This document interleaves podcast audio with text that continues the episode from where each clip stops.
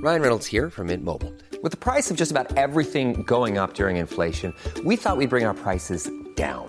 So to help us, we brought in a reverse auctioneer, which is apparently a thing. Mint Mobile unlimited premium wireless. Ready to get 30, 30, bit to get 30, bit to get 20, 20, 20, bit to get 20, 20, bit to get 15, 15, 15, 15 just 15 bucks a month. So, Give it a try at mintmobile.com slash switch. $45 upfront for three months plus taxes and fees. Promo rate for new customers for limited time. Unlimited more than 40 gigabytes per month. Slows. Full terms at mintmobile.com.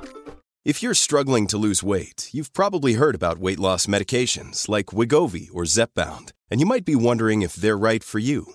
Meet PlushCare, a leading telehealth provider with doctors who are there for you day and night to partner with you in your weight loss journey. If you qualify, they can safely prescribe you medication from the comfort of your own home. To get started, visit plushcare.com slash weight loss. That's plushcare.com slash weight loss. plushcare.com slash weight loss. En tant que femme, on m'a enfin présenté la solution parfaite pour moi pendant mes règles. C'est-à-dire quelque chose qui, qui euh, ne pollue pas parce que j'en pouvais plus de jeter à chaque fois, qui me fait pas dépenser tous les mois. Enfin, vraiment, je me suis dit, enfin, quelqu'un a écouté nos prières et a fait une culotte. Mais 45 euros, je me dis, mais non, mais en fait, on peut pas. Ouais, c'est 45 pas possible. Donc, soit on on- bah, on n'a pas d'argent, donc on se réfugie sur les trucs pas cool, tampons toxiques, etc. Et tant pis pour nous. Et soit bah, il faut être riche, et là, euh, bah, là, on prend soin de nous. Et je me suis dit, mais pourquoi Enfin, c'est pas juste. Il y a quelques semaines, j'ai eu le plaisir d'échanger avec l'équipe de la marque de culottes menstruelles Repeat. Anjali, Jonathan et Florian ont souhaité témoigner sur Bouteille à la mer afin de partager leur expérience avec l'entrepreneuriat, la place du genre dans leurs éducations, leurs aspirations et leur parcours personnel. Mais aussi et surtout, ils ont souhaité parler de la précarité menstruelle. Dans cet épisode un petit peu différent d'habitude, vous aurez le plaisir de découvrir Repeat si vous ne connaissiez pas déjà cette jolie marque. Une marque basée sur le féminisme, l'inclusivité et la conscience écologique. Elle est, vous l'aurez compris, le sponsor de cet épisode et les trois fondatrices, Anjali, Jonathan et Florian, que j'interviewe aujourd'hui, ont accepté de dévoiler les secrets de production de leurs culottes, leurs objectifs, leurs valeurs, mais aussi et surtout leurs engagements et projets pour l'avenir avec Repeat.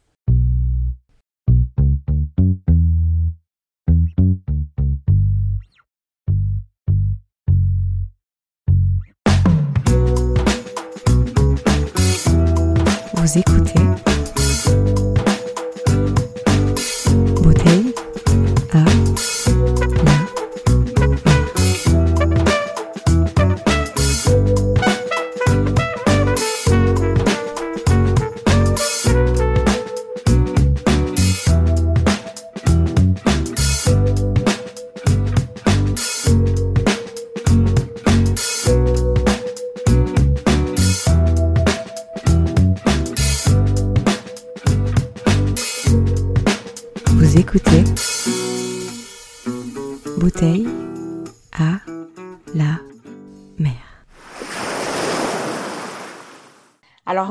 Florian, Jonathan et Anjali. Merci beaucoup de me rejoindre aujourd'hui pour euh, ce petit Zoom.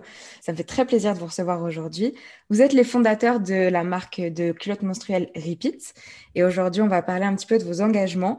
Pour commencer, je vais vous laisser déjà vous présenter vous-même aux auditeurs et auditrices qui ne vous connaîtraient pas. Alors, bonjour Mathilde, et encore une fois, mille merci de nous, de nous recueillir, j'allais dire, de nous avoir euh, sur ton podcast qui est Avec vraiment plaisir. extra. Et, et je tiens à commencer en te félicitant pour ce travail. Donc, nous, on apprécie beaucoup. euh, ouais, voilà, c'est gratuit, ça fait plaisir. Merci. Euh, voilà, donc moi, je suis Anjali, une des cofondatrices avec euh, Florian, qui est mon copain, et Jonathan, qui est notre meilleur ami. Euh, moi, euh, j'ai euh, 26 ans, je suis française d'origine réunionnaise, donc euh, pareil, beaucoup de, beaucoup de vécu et beaucoup de- d'engagement liés à mes valeurs euh, euh, complètement engagées par rapport au militantisme Mhm. décolonial, écono- écologique, féministe, etc., qui se retrouvent dans la marque. Mhm. Et euh, voilà, aujourd'hui, on est très fiers de- d'avoir pu mener ce projet à bien, euh, projet qui nous tient à cœur euh, depuis plus d'un an et, et on est hyper ravis de pouvoir en parler avec toi aujourd'hui. Moi, c'est Florian, j'ai 25 ans. Et euh, Jonathan euh, est mon meilleur ami et Anjali ma copine, tout simplement. et on s'est lancé sur ce projet euh, il y a de cela plus d'un an et ça a complètement bouleversé nos vies. Et moi, Jonathan, bon, je pense que mes, euh, mes euh, copains vont très Mhm. bien euh, l'introduire, mais euh, voilà, Jonathan, 25 ans, euh, et euh, ça fait un an et demi qu'on a démarré euh, ce projet avec Anjali et Florian, et euh, c'est vraiment juste euh, génial tout ce qu'on a réussi à, à construire tous les trois. Et c'est vraiment un privilège vraiment de pouvoir construire un projet comme ça avec des personnes comme Anjali et Florian. Et on, a, on est ravis de pouvoir en parler aujourd'hui. Oui, ça a l'air d'être vraiment quelque chose euh, de très familial, entre guillemets, parce que vous n'êtes pas de la même famille, mais de, en tout cas quelque chose qui vous tient à cœur et qui vous a porté tous les trois. Et j'ai hâte qu'on en parle. Pour commencer, j'ai l'habitude d'introduire un petit peu mes invités en parlant un peu d'eux, en parlant surtout euh, des différents parcours qu'ils ont eus. Euh, donc forcément, on commence par le début, par l'enfance. Est-ce que vous pourriez un petit peu me parler rapidement des souvenirs que vous avez de cette période-là, de quel genre d'enfant vous étiez, de qu'est-ce que vous pouvez me dire de vous à cette période? Alors, euh, moi, étant enfant, j'étais euh, l'extraverti intello, on va dire ça. Donc, euh, la, petite fille hyper énergique qui touche à tout, qui va parler à tout le monde, qui fait toutes les activités, tous les sports, qui a des bonnes notes partout, etc. Et qui s'attire énormément d'ennemis. Donc, en fait, j'avais un peu la, le starter pack de la victime de pervers narcissique, tout simplement. Super. voilà, on rentre directement dans le sujet.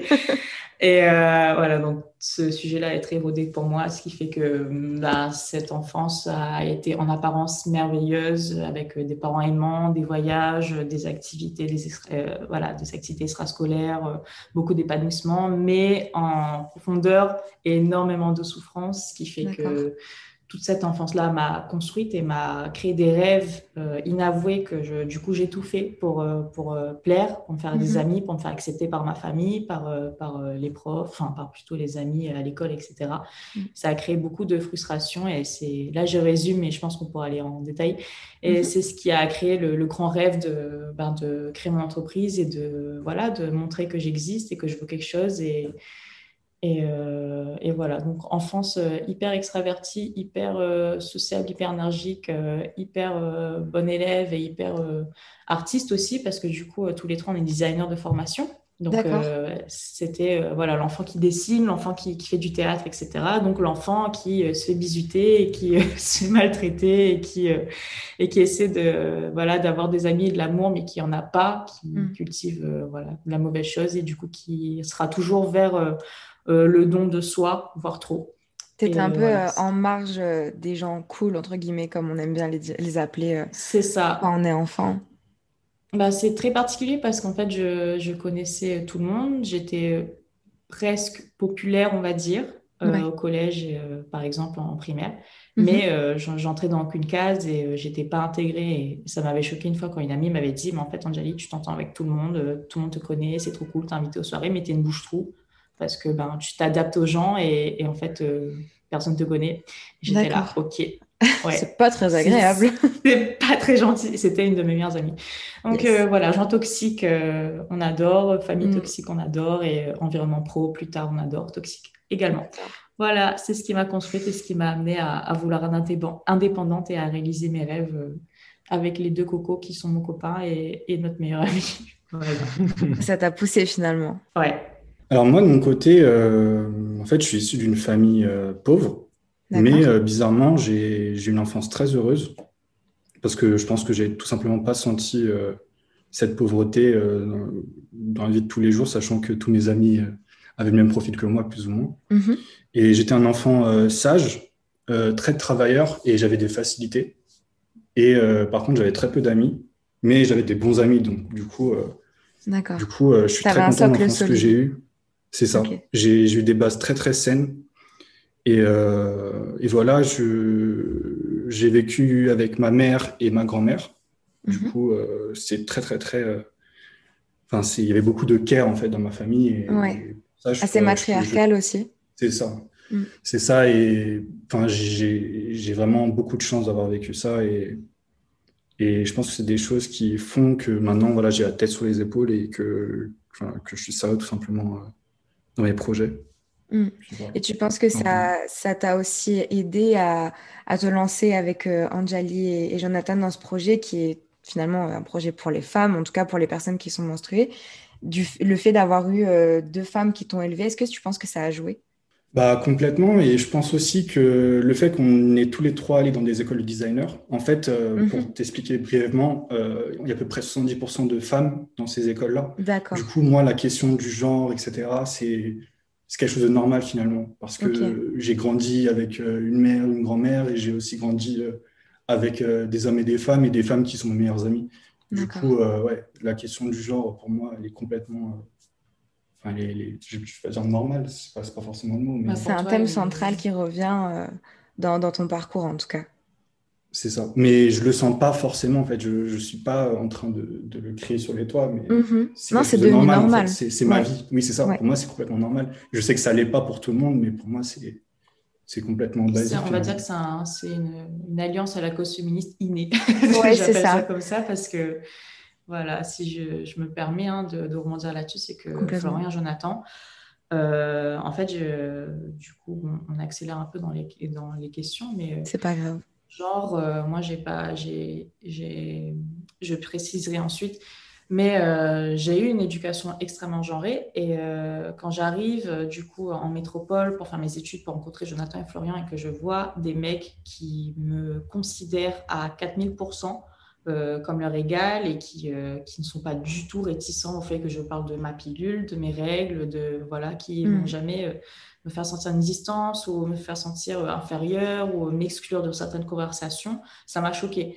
Mm. Et euh, ce qui est encore plus choquant, c'est que pour eux, c'est pas censé être choquant. Et c'est euh, à travers Florian que j'ai appris le féminisme. C'est très bizarre quand même d'apprendre de, ouais, c'est étonnant. le féminisme. Ouais, d'apprendre et du coup d'apprécier le féminisme à travers un, un homme 6-7, quoi, ce qui est un peu le, le, rêve absolu. Mais en fait, par exemple, c'est tellement pour moi, c'est tellement miraculeux d'être allié à la cause féministe en tant qu'homme cis hétéro. Dans cette société, euh, je ne comprends pas en fait comment ils ont fait tous les deux pour être épargnés de tous ces clichés, de toute cette éducation, de tout cet empoisonnement, parce mm. que ben, ça, en fait, quand, quand, je me mets des freins par rapport à mon genre, ça le choque, il ne comprend pas. Et, et, en fait, c'est pas exemple lui, mais Jonathan également. Mais comme c'est mon copain, on a beaucoup plus évolué ensemble.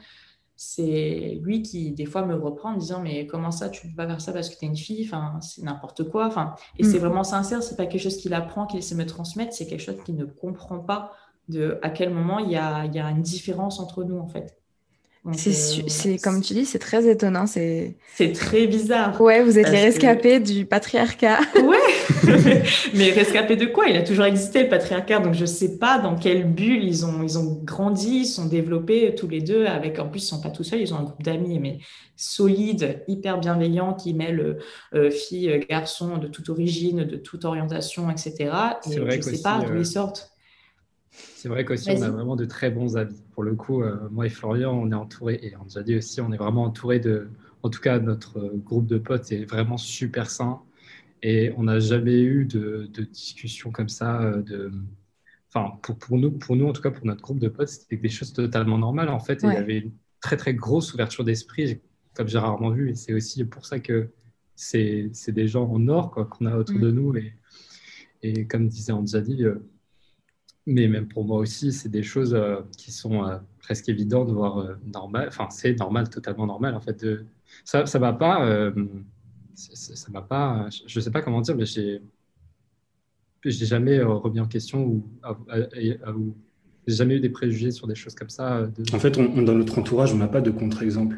Ouais, c'est ça qui est fou quand même. Et c'est vraiment dans une parce que moi c'est tout. ouais, ouais c'est ça. Dans un monde parallèle. Et moi je, je suis arrivée dans leur bulle alors qu'à la base ma bulle elle est, elle est empoisonnée, elle est nulle, elle est noire et j'ai toujours eu comme je t'ai dit des relations hyper toxiques avec tout le monde, hyper sexistes, hyper euh, rabaissantes et quand je suis arrivée dans leur monde je me suis dit mais attends qu'est-ce qui se passe?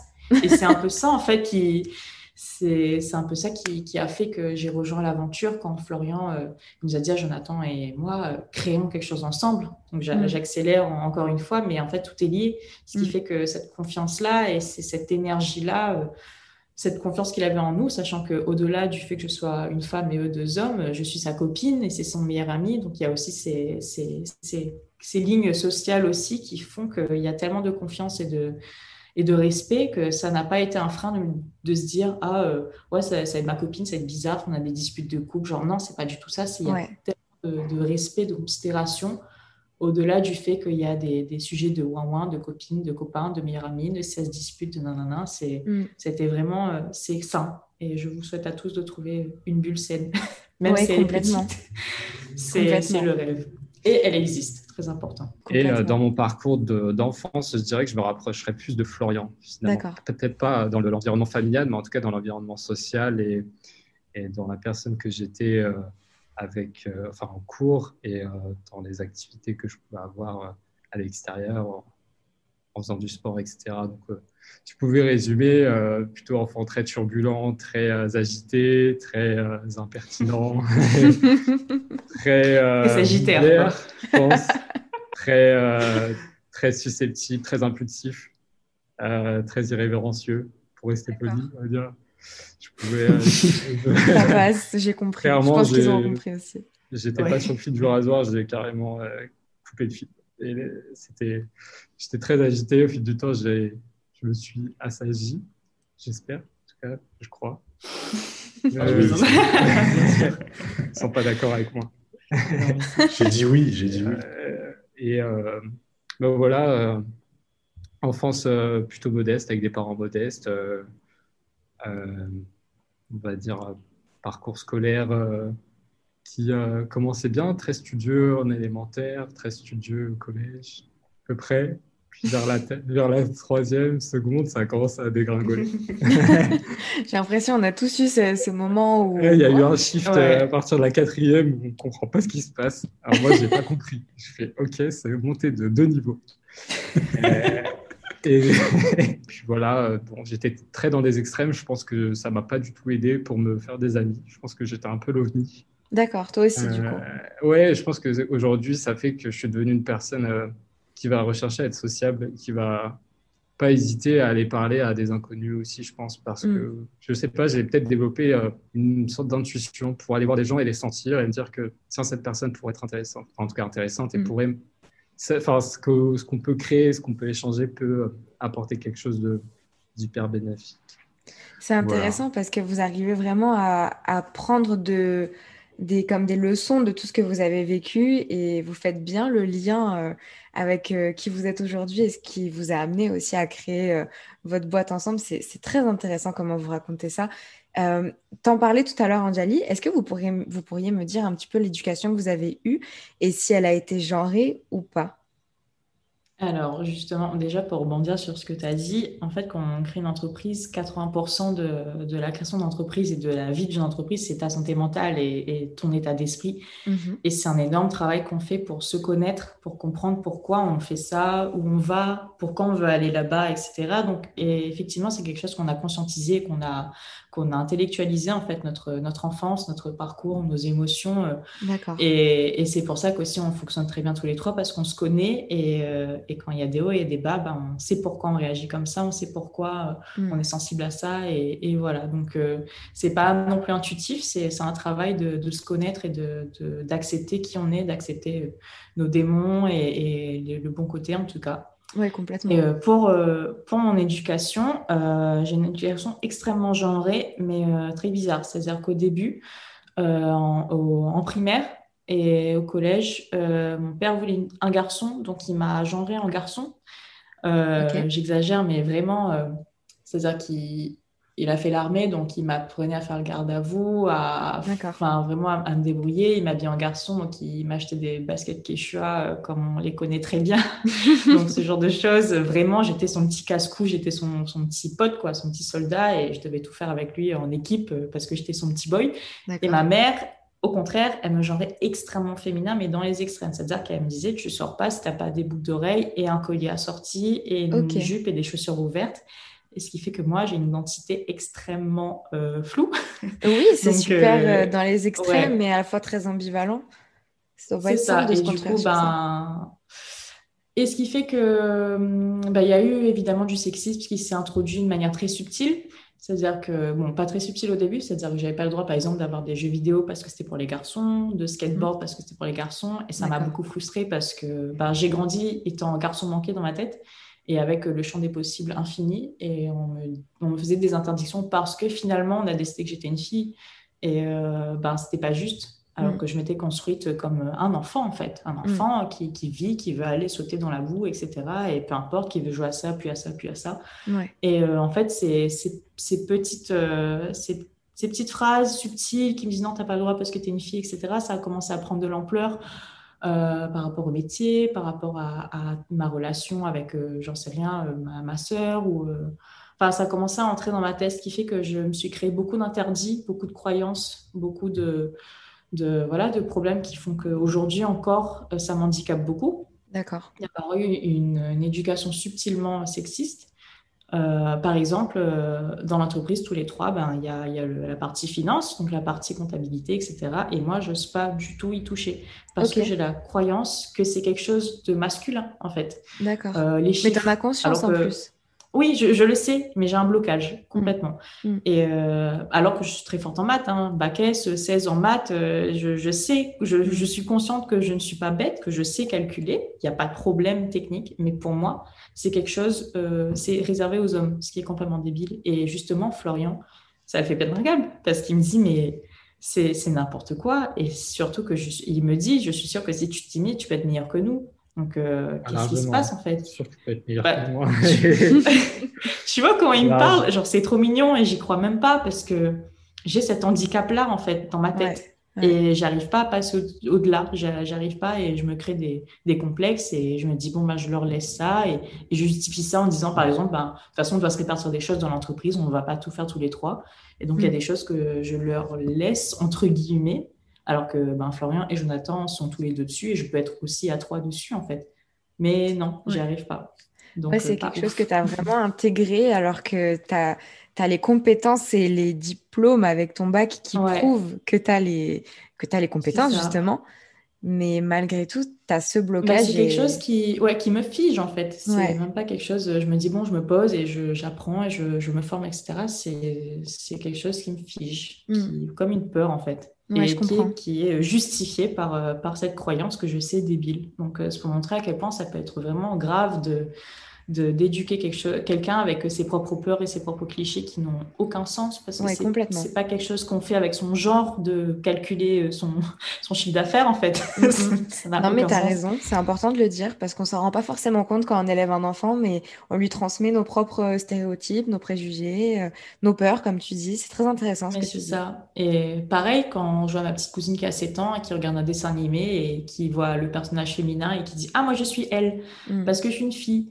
Et mm. moi, je dis, ah bah moi, je suis lui parce que bah, j'ai envie d'être lui. Et du coup, je suis le personnage garçon. Elle comprend pas. Et en fait, j'essaie de, bon, c'est pas mon travail, mais un peu de déconstruire. Euh, c'est une espèce de construction. Je sais pas d'où elle a sorti une construction de si c'est une fille, c'est moi, je suis une fille. Mm. Euh, mais euh, en fait, faire très attention parce que bah, ah, c'est une petite fille, donc je vais lui acheter. C'est sûr qu'elle va mettre son atelier cuisine rose bonbon.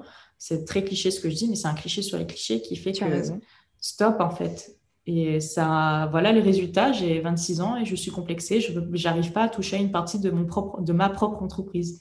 Hmm. Donc, euh, pas top. Mais je suis sûre que tu vas finir par le déconstruire. Et comme tu, je sais que tu le sais, c'est un travail aussi.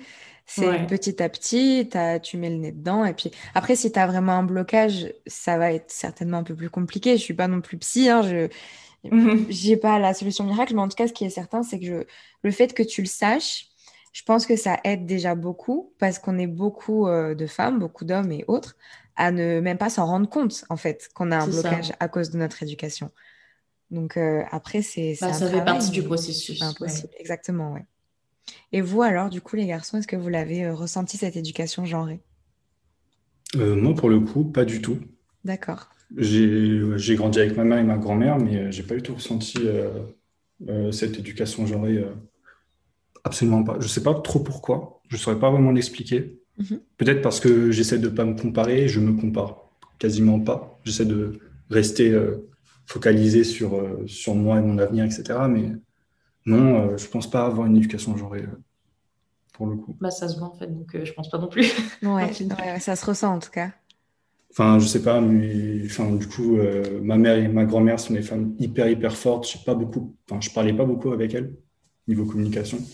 Et euh, même au niveau de l'éducation en elle-même, pour moi, l'éducation, c'est pas forcément l'enfance, ça, ça, continue tout au long de notre vie. Et moi, j'ai l'impression de pas avoir terminé mon éducation, si je puis dire, parce que je m'auto-éduque et je me suis toujours auto-éduqué plus ou moins, que ce soit euh, à travers des livres, euh, développement personnel, quand j'étais plus jeune, des vidéos YouTube. Mhm. je faisais mes devoirs tout seul. Enfin, j'étais assez indépendant, du coup, on va dire que l'éducation, je me la faisais plus ou moins moi-même. D'accord. Et, et voilà. Enfin, ma grand-mère parlait pas français aussi, ça, c'est aussi ce genre de choses qui, mm. qui fait que je faisais vraiment tout moi-même en fait. Tu as vraiment une éducation, euh, j'ai l'impression, assez libre, assez euh, à genre finalement. Du fait aussi que, comme tu le dis, tu as été élevée par des femmes, t'as pas eu peut-être euh, ce, ce, cliché masculin un peu toxique que parfois les papas retransmettent sans le vouloir. Et c'est peut-être ça aussi qui fait qu'aujourd'hui, tu as l'impression de ne pas avoir une, éducation genrée. Après, tu me diras, il y a aussi euh, mm. l'école et tout ça qui rentre en, jeu malgré tout. Mais euh, en tout cas, ça se ressent dans ton parcours, dans ce que tu dis. Donc, ça ne m'étonne pas que tu dises non. Mais moi, je, je, trouve ça fou que. Enfin, je sais pas que ce soit une exception, ce genre de, profil. Voilà, c'est ça, c'est ça le problème. De cette je, sais pas, pour, en fait, pour moi, c'est naturel. Je sais, sais pas comment expliquer. Ça me rend ouf, mais bon. C'est pour ça que je dis ce n'est pas commun, en fait. Genre, limite, ce n'est pas normal. Mm. C'est bah, dans le sens où c'est pas la norme, effectivement. Voilà, normal dans le sens où ce n'est pas la norme. Mm. Et toi, Jonathan? Et puis aussi, on n'a pas l'habitude d'en parler souvent euh, avec oui, nos amis, sûr. etc. Mm. C'est vrai, c'est vrai. Alors, euh, pour moi, euh, ça va peut-être vous choquer, mais je me reconnais beaucoup dans ce que dit Florian, en fait, parce que finalement, comme j'étais un garçon très turbulent, en fait, je me suis rapidement émancipé de l'autorité de mes parents. Je m'imposais beaucoup. D'accord. Et euh, comme j'avais euh, j'avais le sentiment, en tout cas, d'avoir le pouvoir, je pense, euh, chez moi, et j'ai créé mes propres codes, et finalement, j'entendais pas beaucoup ce que disaient mes parents, je considérais pas beaucoup leurs paroles, donc je me suis fait, c'est horrible ce que je dis, mais en tout cas, je, je me, faisais, je me faisais ma propre opinion à chaque fois, donc je, je me construisais tout seul, et il y a toujours ce moment, en fait, où avant, j'avais aussi des, des fréquentations toxiques. Mhm. Euh, je vivais dans, enfin, je vis toujours d'ailleurs dans un quartier où finalement il y avait souvent des, des, jeunes de mon âge qui, euh, qui euh, jouaient au ballon dehors, etc. Et, et étaient un peu aussi, on va dire, forte tête. Et donc, je me suis rapidement intégré à leur groupe et en et j'ai commencé à justement à prendre leur code et en, en grandissant, en fait, euh, je me suis émancipé de ça tout seul. Je ne sais pas comment. J'ai commencé. Je sais pas. Peut-être que c'est presque instinctif. Où je me dis, mais en fait, ça, ça, ça m'apporte rien en fait de, de continuer à rester dans ce cercle-là qui n'est pas du tout vertueux et qui m'entraîne plutôt dans quelque chose qui n'est pas du tout sain. Et, mm. et donc, j'ai complètement arrêté de fréquenter ces personnes-là. Et euh, je me suis façonné euh, tout seul. Je... Et puis aussi, je pense que chez moi, euh, il n'y avait pas de tabou. D'accord, c'est important ça. Enfin, je ne le ressentais pas comme ça. Enfin, c'était très... libre? Ouais, naturel, très libre. Ouais, les mm. choses... Ah ouais, elles étaient comme elles étaient. Quoi. Quand ma mère... forcément, quand on grandit, après, on développe son jardin secret, comme, comme tout Bien le sûr. Mais, mais, mais non, j'ai pas du tout ressenti de de tabous, de choses dont il fallait pas parler. Et je pense aussi euh, que j'ai pris euh, du, tempérament de mon père qui est très, euh, qui est très un peu comme moi, très émotionnel aussi, un peu impulsif, mais qui a, je pense aussi un bon fond et qui, qui finalement, ouais, ouais, plutôt grande gentillesse quoi. Et voilà. C'était pas, euh, comme je disais tout à l'heure, par exemple, le cliché du, du père qui va imposer euh, ah non, du euh, tout. d'être un homme à son fils, toutes ces choses-là. Non, non, du tout. Et c'était même plutôt, plutôt mais, du côté de, de, mes tantes et de ma mère, hein, forcément. Ah c'était, c'était plus une influence, je pense, que comme beaucoup de gens ont pu vivre, de Bien sûr. Ah, quand tu vas grandir, mm. tu vas te marier, blablabla, bla, bla, avec une femme, une éducation très. C'est la société qui veut ça aussi. Ouais, voilà, c'est Mm. ça. Euh, J'aimerais bien qu'on avance un petit peu. Et la seconde période très importante dans la vie de chacun, chacune, c'est l'adolescence. Comment vous l'avez vécu? Et euh, on va combiner aussi avec euh, cette fameuse question du rapport au corps à l'adolescence. Comment vous avez vécu toute cette période-là? There's never been a faster or easier way to start your weight loss journey than with PlushCare. PlushCare accepts most insurance plans and gives you online access to board-certified physicians who can prescribe FDA-approved weight loss medications like Wigovi and Zepbound for those who qualify. Take charge of your health and speak with a board-certified physician about a weight loss plan that's right for you. Get started today at plushcare.com slash weight loss. That's plushcare.com slash weight loss. plushcare.com slash weight loss. Planning for your next trip? Elevate your travel style with Quince. Quince has all the jet-setting essentials you'll want for your next getaway, like European linen, premium luggage options, buttery soft Italian leather bags, and so much more. And is all priced at 50 to 80% less than similar brands. Plus, Quince only works with factories that use safe and ethical manufacturing practices. Pack your bags with high-quality essentials you'll be wearing for vacations to come with Quince. Go to quince.com/pack for free shipping and 365-day returns. Alors, euh, bon, je pense que ça va être très mignon pour euh, Jonathan et Florian parce qu'ils sont vraiment amusés à dos, je pense. Mais moi, l'adolescence, la descente aux enfers.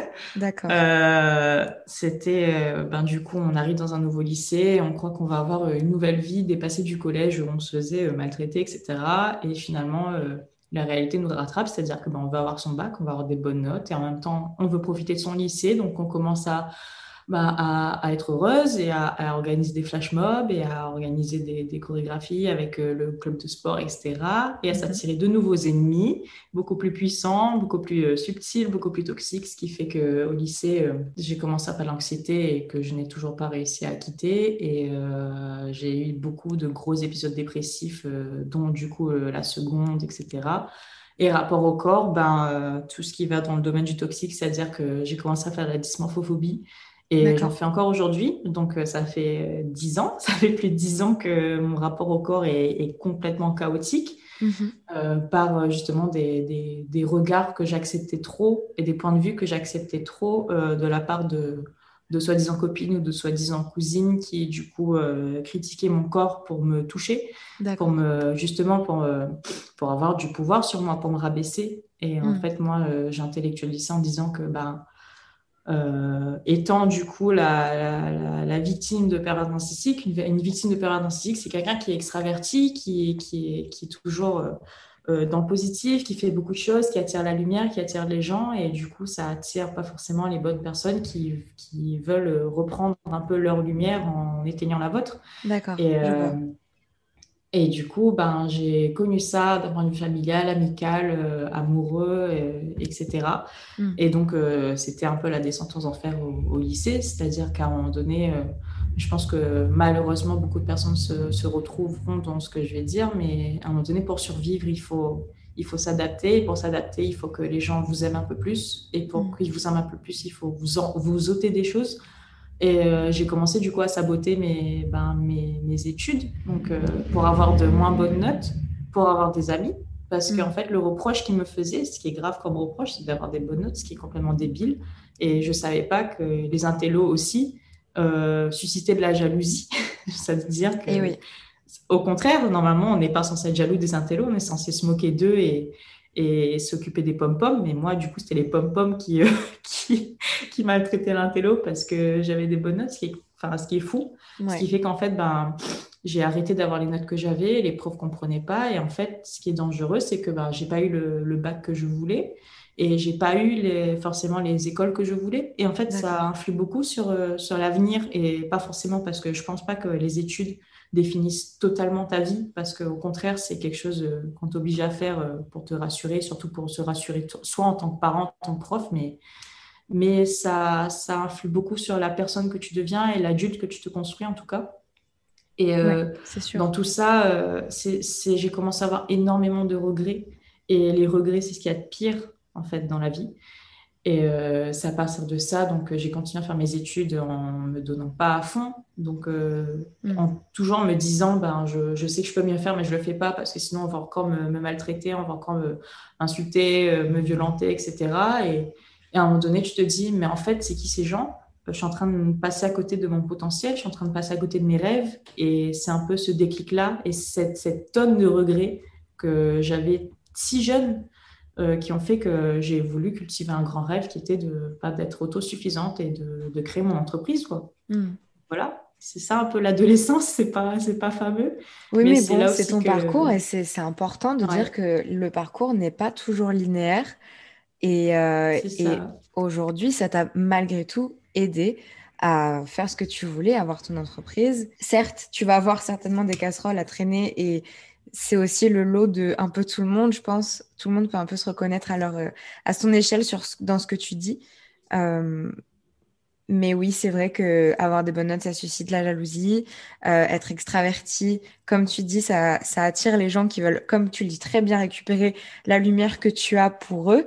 C'est c'est un récit qui mérite d'être raconté, même si euh, il n'est pas forcément aussi joyeux que ce qu'on pourrait vouloir. Mais c'est très intéressant. Ça. Et puis, bah, c'est vrai que peut-être qu'on a l'idée que quand euh, tu réussis à créer ton entreprise avec tes amis et que vous avez votre entreprise et que la vie est belle, etc., et ben on croit que ces gens-là étaient heureux et que la mm. vie va bien et que, et que c'est une continuité dans le bonheur de créer ces choses. Et du coup, on se crée des, des espèces d'excuses en disant oui, mais moi je peux pas parce que moi je suis triste, moi j'ai pas eu ça, moi j'ai pas eu ça. Alors que je peux vous dire que la plus... j'ai l'impression que la plupart des gens qui justement réalisent leurs rêves sont brisés à la base, en fait. Oui. Donc, c'est c'est un peu le contraire de les gens. Souvent, j'ai l'impression qu'ils pensent que ceux qui réalisent leurs rêves, c'est ceux qui sont hyper heureux, hyper sains et que, ah là là, ils vont vers leurs rêves, la vie est belle. Alors qu'en fait, non, c'est ceux qui ont le plus mal et qui, qui sont dit, euh, merde, j'ai qu'une vie, qu'est-ce que j'en fais? Bon, bah, euh, je vais dire un gros mot, mais fuck. Et euh, on, donne tout et, et, on essaie de, voilà, de donner confiance et de, de, rencontrer des gens sains et de créer quelque chose de grand avec eux, quoi. Totalement. Totalement. Et toi, Florian, du coup, ton adolescence, comment ça s'est passé? Euh, Alors, du coup, j'ai dit que dans mon enfance, j'étais très sage et, euh, et, voilà, je travaillais euh, de manière assidue. Et on va dire que quand je suis passé au lycée, je me suis, j'ai voulu me réinventer en fait. Je me suis dit que Enfin, j'avais des lunettes, etc., etc. Enfin, la totale du, du look du, de l'enfant qui travaille bien, tout simplement. Et euh, au, lycée, ouais, j'ai voulu changer complètement et euh, j'ai commencé à m'amuser un peu euh, vestimentairement parlant et j'ai commencé à parler avec des gens parce que pour moi, c'était une toute nouvelle aventure. Et je pense que c'était la meilleure chose que j'ai pu faire et ça a complètement changé ma personnalité. Et en fait, tout simplement, le fait d'oser, d'oser parler aux gens, d'oser mettre ce qu'on veut, d'oser faire euh, des coupes un peu farfelues. Après, voilà, c'est très drôle ensuite quand on regarde dans le passé, mais moi, c'est des choses que si je devais refaire, je le referais euh, sans hésitation parce que c'est aussi ce qui m'a permis de me chercher un peu plus. Euh, oui, j'allais te le dire. Avant de sortir, sortir des sentiers battus. et ouais, j'ai vraiment adoré l'adolescence pour le coup. Et j'étais quelqu'un de très indépendant. Donc, du coup, ouais, j'ai eu la chance d'avoir une adolescence correcte comparé à mon enfance où c'était plus compliqué euh, de, de, par mon profil d'enfançage. Tu t'es un petit peu plus amusé euh, au moment de l'adolescence et tu as pu un peu plus expérimenter des choses pour euh, finalement te, trouver, si j'ai bien compris. Sachant que, exactement, sachant que le collège, pour moi, c'était vraiment pas une période que j'ai aimée pour le coup, alors que le lycée, ça, ça a changé ma vie. et c'est là d'ailleurs où j'ai rencontré mes meilleurs amis, j'ai rencontré Joe, etc., etc., tout simplement. Du coup, ouais, niveau rapport au corps, ça allait Ouais, ça, ça, allait pour ça, ouais. À ce niveau, ça allait parce que justement, j'essaie de changer, j'ai arrêté les lunettes, euh, enfin, je, je, faisais attention à mon corps, à ma peau, etc. etc. Du coup, euh, ouais, ça a vraiment changé, euh, changé beaucoup de choses. Et je faisais un peu sport aussi, du coup. Si j'étais resté dans, ma, dans ma case, bah, je pense que j'aurais pas du tout apprécié ma vie maintenant. J'aurais pas fait l'entrepreneuriat, je pense non plus. Parce que le fait d'essayer de nouvelles choses avec son corps, comme on dit, enfin, vestimentairement parlant et et même d'aller vers les gens, bah, ça te change complètement, en fait. il faut juste oser, tout simplement. Il faut oser. moi, j'ai osé euh, à ce moment euh, où, on avait une transition et où personne ne me connaissait. Et c'est là où je me suis réinventé, entre guillemets. Puis, euh, puis voilà.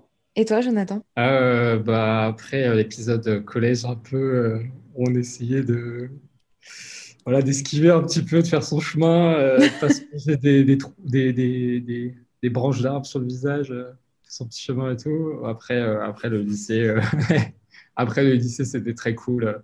C'était vraiment, c'était vraiment super. On était dans une promo euh, vraiment où tout le monde se tirait vers le haut. Je trouve tout le monde avait envie de, bah, de donner le meilleur. Et en avait beaucoup de super éléments par la suite. après avoir quitté le lycée, on rejoint d'autres grandes écoles d'art, etc. Donc c'était hyper vertueux. Je trouvais qu'on avait un groupe aussi qui rayonnait assez fort pour donner envie aux autres de le rejoindre. Je trouve que c'était euh, vraiment euh, très cool. Et puis comme euh, ouais, on était bande de je pense qu'on était 7 ou 8, donc on s'entendait tous parfaitement, c'était vraiment génial. J'ai pas grand chose à dire sur ça, c'était, je pense, des, un des meilleurs moments euh, de, ma vie jusqu'à présent. on a beaucoup de choses en commun hein, avec Florian. ça va peut-être être longtemps parfois, mais euh, après, par, par, rapport, euh, rapport au corps, physiquement, bon, peut-être qu'arrivé en seconde, première, je me trouvais peut-être un peu trop maigre, je pense. Donc, je vais commencer à faire un peu de sport comme ça pour, pour prendre un peu de poids. Mm-hmm. Et. Et sinon, vestimentairement, bon, bah voilà, on se cherchait tous un petit peu comme tout le monde on est passé par des styles. Voilà, on regarde les photos maintenant. Ces fameuses photos. Ah ouais, j'ai encore, la photo sur... encore la photo sur ma carte vitale, euh, j'ai pas envie de la revoir. Tu vois. Il y avait la phase un peu Justin Bieber, c'est ça? Ouais, la phase. La euh, oh C'était pas possible ça. Donc euh, non. Mais bon, ça faisait, ça faisait partie du, de, de l'aventure, on va dire. Euh, du coup, vous nous avez dit que vous avez fait euh, chacun des études dans le design, c'est ça? Qu'est-ce qui vous a amené à, vous orienter là-dedans? Et euh, comment ça s'est passé de votre parcours après le lycée finalement pour finalement arriver ensuite à, à créer votre entreprise tous les trois? Quel a été votre parcours post-bac, si je peux dire ça comme ça? Alors, post-bac, du coup, moi, j'étais en, section sciences bac S. Et euh, moi, mon, destin par rapport aux parents, c'était de soit faire Sciences Po, soit faire HEC. Point. D'accord. Point final, euh, et on s'en fout du reste. Sauf que moi, j'ai toujours été l'artiste de la famille, donc celle qui dessine, etc., qui fait des concours de dessin. Et, euh, et un jour, en fait, en fait, un jour au collège, je me souviens, je cherchais ma voix. Et par magie, je suis tombée dans, sur un mot dans un magazine de mode parce que j'étais complètement fan des magazines de mode. Pareil, avec ma question d'identité, je me suis réfugiée dans la mode. Et euh, dans un magazine, j'ai découvert le mot directrice artistique et ça s'est illuminé. Et je me suis dit, c'est quoi ce mot? Qu'est-ce qui se passe? Et je me suis renseignée et c'est après que j'ai découvert le mot designer. Et c'est ensuite que j'ai compris que tu pouvais faire un métier de ton image, de la direction que tu veux prendre à une campagne ou à, une collection ou à, j'en sais rien, à une marque. Mhm. Et je me suis dit, mais ce métier, il a l'air tellement cool, tellement génial, parce que j'étais vraiment la, petite artiste quoi, de la famille qui, qui faisait toutes les branches, le théâtre, le dessin, la musique, tout. Et euh, je pouvais en faire un métier. Et euh, du coup, j'ai intériorisé ça et j'ai fait les prépas euh, au lycée pour faire euh, Sciences Po, etc. Et à un moment donné, premier, fin de premier trimestre de terminale, je dis à mes parents, bah, vous savez, il y a quelque chose qui s'appelle la mise à niveau en art appliqué. Donc, c'est la transition que les bacs généraux font avant de faire une école d'art. Il y en a une à La Réunion, il y en a une seule, il y a 15 places pour toute l'île. Et je leur ai dit, bah, en fait, c'est ce que je veux faire. Et là, ça a été la tornade. Donc, les parents. Mais Ils n'ont pas accepté. pas du tout. C'était vraiment euh, les parents qui, qui, sont inquiets pour les études et qui veulent un vrai métier, mm. entre guillemets. Et ouais, je comprends. coup, ils me disaient. Il me disait non, tu vas faire un vrai métier. Tu, non, tu, tu, as fait ton bac S, tu vas au bout, tu as fait ta prépa, tu as des bonnes notes, tu vas aller faire Sciences Po ou HEC et c'est tout. Et mon père m'avait dit que tu feras de la peinture en loisir. C'était sa phrase. Ok, je me dis, je ne vais pas faire de la peinture, c'est pas de la peinture. Et euh, en fait, ben, très rebelle, parce que je suis quand même bélier, hein, euh, j'aurais, j'aurais tenu tête et j'aurais dit non, c'est pas ce que je veux faire, euh, faites-moi confiance, etc. Et en fait, ils avaient la crainte de je peux pas, je peux pas gagner ma vie et je peux pas m'occuper d'eux aussi quand ils seraient plus mm. âgés. Et en fait, à un moment donné, ma phrase ultime, ça a été faites-moi confiance je vous promets que je serai beaucoup plus riche que si j'avais fait HEC. ça a été ça ta phrase pour les, pour les convaincre. Ouais, ça a été euh, je vais en faire euh, quelque chose à moi et, euh, et si c'est ça qui vous inquiète, vous inquiétez pas, je vous promets que, que, voilà, que je vais être encore plus riche que si j'avais fait un métier classique. Et, et, voilà, du coup, ils ont fait bon, bah, de toute façon, tu es insupportable et tu es têtu, donc fais ton truc et on t'a prévenu en fait. Et du coup, j'ai fait la mise à niveau en art appliqué et depuis la Réunion, pour avoir une place en métropole, c'est extrêmement difficile. C'est-à-dire que mm. sur une classe de, 30 élèves en métropole, euh, ils prennent maximum 3 personnes euh, des dom-tom et euh, c'est pour les quotas. Quoi. Mm. Donc, nous, on était 15 personnes à la fin de l'année. Dès qu'il y en avait un qui avait un entretien, sachant qu'on en a eu 4 qui avaient des entretiens, je crois au final, hein, c'était vraiment le champagne. Ah c'était waouh, on existe. C'était mm. incroyable, franchement. Et là, j'ai commencé à, bah, j'ai eu, eu, mes entretiens et j'ai été acceptée dans, dans, un BTS euh, design graphique numérique à Boulogne-Billancourt à Paris. Et là, ben, je j'en pouvais plus, quoi. C'est, ça y est, j'avais raison, j'étais pas une débile, je, faisais partie de ce monde-là. Et c'est là que j'ai rencontré Florian et Jonathan, justement. D'accord. Donc, euh, dans ce BTS. Donc, je suis arrivée en métropole après ma, mon année de mise à niveau et je les ai euh, rencontrés comme ça. On est devenus très amis, euh, on a fait les deux années comme ça. Ensuite, j'ai fait un, j'ai fait un master dans la même branche en, en design graphique numérique. Sauf que moi, j'étais toujours passionnée de mode. Donc, mon bébé, c'était la mode, la mode et l'écologie. Donc, vêtements, écologie, la mode, l'image de mode, euh, magazine de mode, mannequin, mannequinat, etc. Mm. J'étais à fond là-dedans et j'ai réussi à faire en sorte que mon diplôme de, master soit porté sur l'image de mode en numérique. Et donc, les enjeux de représentation du vêtement à l'écran, etc., euh, tout cet enjeu-là. Et euh, c'est grâce à mon mémoire. Parce que je dis ça parce que c'est important, en fait. Parce que moi, je déteste quand je vois des interviews de gens que j'admire ça a l'air tellement facile en fait. Ils disent, oh ben j'ai fait ça, après euh, je, suis allée, je suis arrivée chez Chanel, après c'est insupportable en fait. vrai. Parce que moi ça me crée des complexes, c'est mes plus grands rêves et ça me, ça me frustre tellement de voir par exemple des, des, interviews de Vogue Paris qui filment du coup des interviews de, voilà, de femmes qui réussissent entre guillemets et qui disent, oh ben j'ai fait ça, après sur un coup de chance j'ai rencontré Karl Lagerfeld et après nanana. Comme si de rien n'était, comme s'il n'y avait pas de travail derrière. Non, mais oui, et comme si euh, tu habitais euh, chez lui, quoi. Non, moi, je viens de La Réunion euh, mm. et essaie de me donner un espoir. Je, je, connais personne, je suis rien, je suis une petite mm. fille, je connais rien. Mm. Et du coup, en, en fait, j'avais une expertise en mode que j'avais pas euh, mise en pratique euh, de manière professionnelle et concrète parce que c'était dans ma tête en fait. Euh, et du coup, en design graphique, ben, j'ai tout fait pour que ma mémoire et pour mon projet portent là-dessus. Du coup, j'ai fait un énorme mémoire pour montrer tout ce que j'avais. Donc, c'était ma preuve ultime que je fais partie de ce monde-là. Et c'est ce mémoire qui m'a fait avoir mon premier travail. Parce que forcément, en, école d'art, des fois, tu fais des projets qui, qui sont utiles pour les profs, pour toi à ce moment-là, mais qui pas forcément intéresse le monde du professionnel parce qu'ils comprennent pas forcément ce que tu fais. Mm. C'est quand même assez abstrait. en fait, je me suis dit, je vais tout mettre dans mon mémoire, je vais montrer que j'en ai, dans la tête et que j'ai une culture et que, que j'ai une vision, etc. Et c'est ce mémoire qui m'a fait, euh, bah, dès euh, ma sortie de diplôme, entrer en tant que directrice artistique dans une agence de communication de luxe où j'ai travaillé tout de suite pour des grandes marques. Et donc là, mais voilà, ah c'était... là, t'as tenu ta promesse. Ouais, là, la Angélie de 10 ans, moi, elle était tellement fière de moi. Elle disait, mais waouh, comment t'as fait? T'es arrivée si loin, t'as fait 10 000 km et t'es arrivée à Paris et t'as réussi à travailler euh, avec des, gros clients. Et, euh, mais, parce qu'il y a un mais, il y a toujours un envers, euh, toujours dans l'attirance des gens toxiques, ma, ma patronne était une perverse narcissique, évidemment, parce que je ne m'étais pas débarrassée de ce truc-là. Hmm. Du coup, euh, mal payé, euh, exploité, euh, esclave, etc., infériorisé, humilié, etc., ben, petit burn-out, en fait. Hmm. Et petit burn-out qui, qui, en fait, me, me fait dire, j'ai cru que j'avais réussi ma vie, mais pas du tout. J'ai encore tous, mes, tous mes fantômes, tous mes démons, et et en fait, euh, qu'est-ce qui se passe? Est-ce que c'est ça que je veux? Est-ce que je, veux continuer à faire en sorte qu'il y ait quelqu'un qui me dise à quelle heure je me lève, qu'est-ce que je mange, euh, qu'est-ce que je rends, à quelle heure, etc. Qui a un mm. pouvoir sur, sur l'argent que j'ai pour payer mon loyer qui n'était pas du tout euh, suffisant. Enfin, je ne pouvais plus.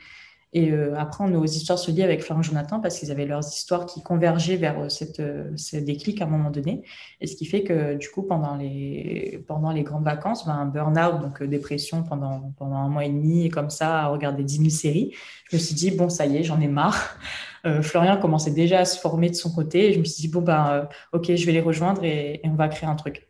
Et c'est comme ça que est Repeat euh, au tout début, donc quand c'était qu'un projet, qu'un bébé projet. Et pour payer mon loyer, bah, il fallait que j'ai un travail.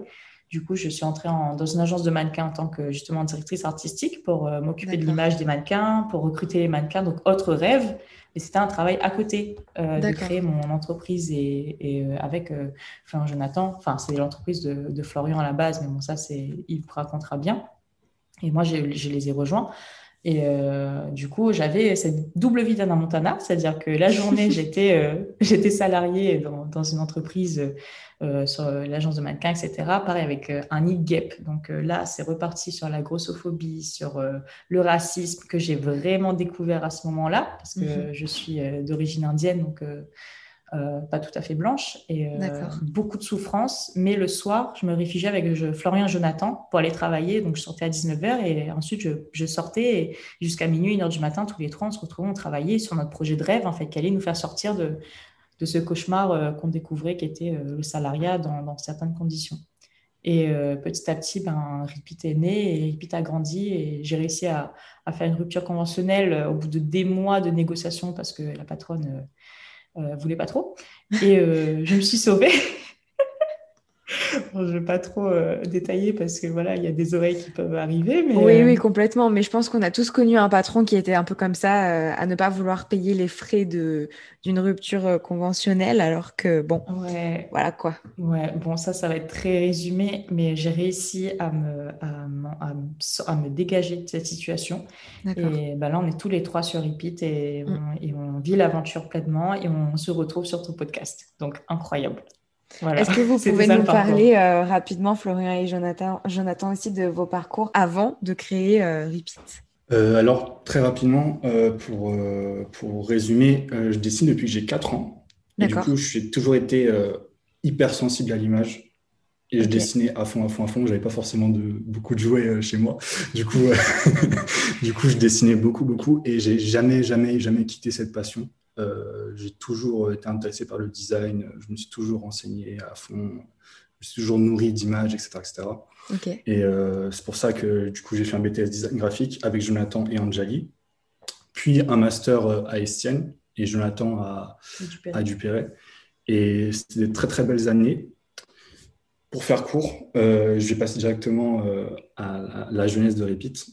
On va dire que j'avais beaucoup beaucoup de problèmes financiers du côté de, enfin, avec mes parents, je vivais chez ma mère. Mhm. Et euh, en fait, une nuit, euh, comment dire, elle avait accumulé beaucoup de dettes d'EDF et du coup, on n'avait plus de gaz, on ne pouvait plus se chauffer. Du coup, euh, une nuit, j'avais super froid. C'est bizarre parce que c'est la première fois que je le dis.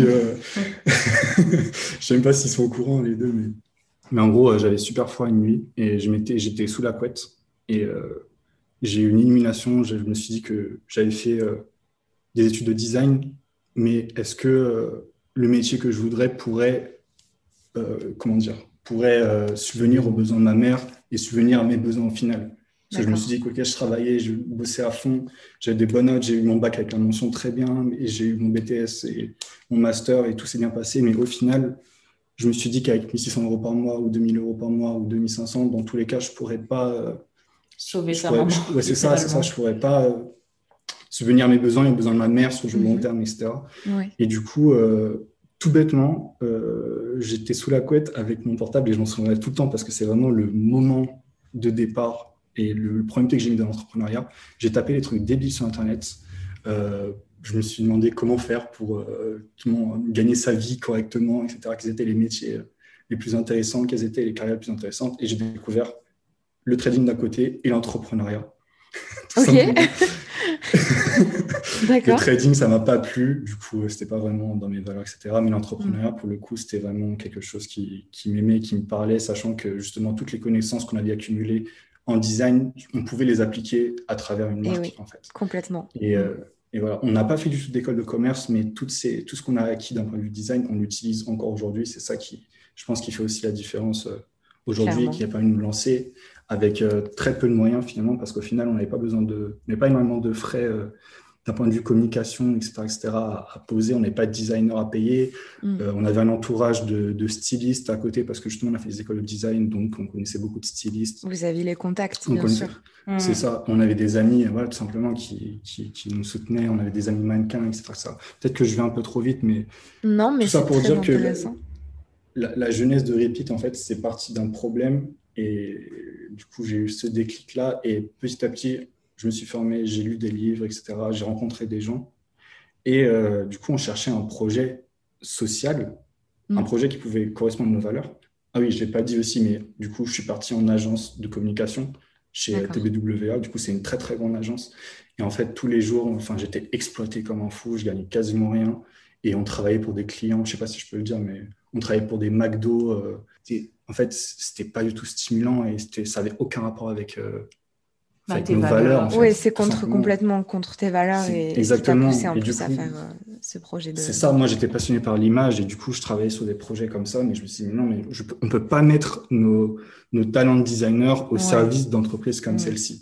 Et c'est aussi ça qui nous a, qui nous a poussé vers ce projet parce qu'on cherchait vraiment un projet social et qui, qui pouvait avoir un, réel impact sur les gens, en fait, que, que nos, euh, nos skills, je sais pas Mmh, comment dire, nos compétences. que nos compétences en Mmh. fait soient, soient utiles au final et soient utiles pour, pour enfin, Pour faire du bien. c'est ça, tout simplement. Ouais, complètement. Et voilà, je pense que Et, euh, et toi, Jonathan, du coup, euh, qu'est-ce qui a été euh, le moteur pour toi pour te lancer dans, dans cette aventure qui est Repeat et qu'est-ce que tu as fait après ce fameux BTS, toujours, où vous vous êtes rencontrés?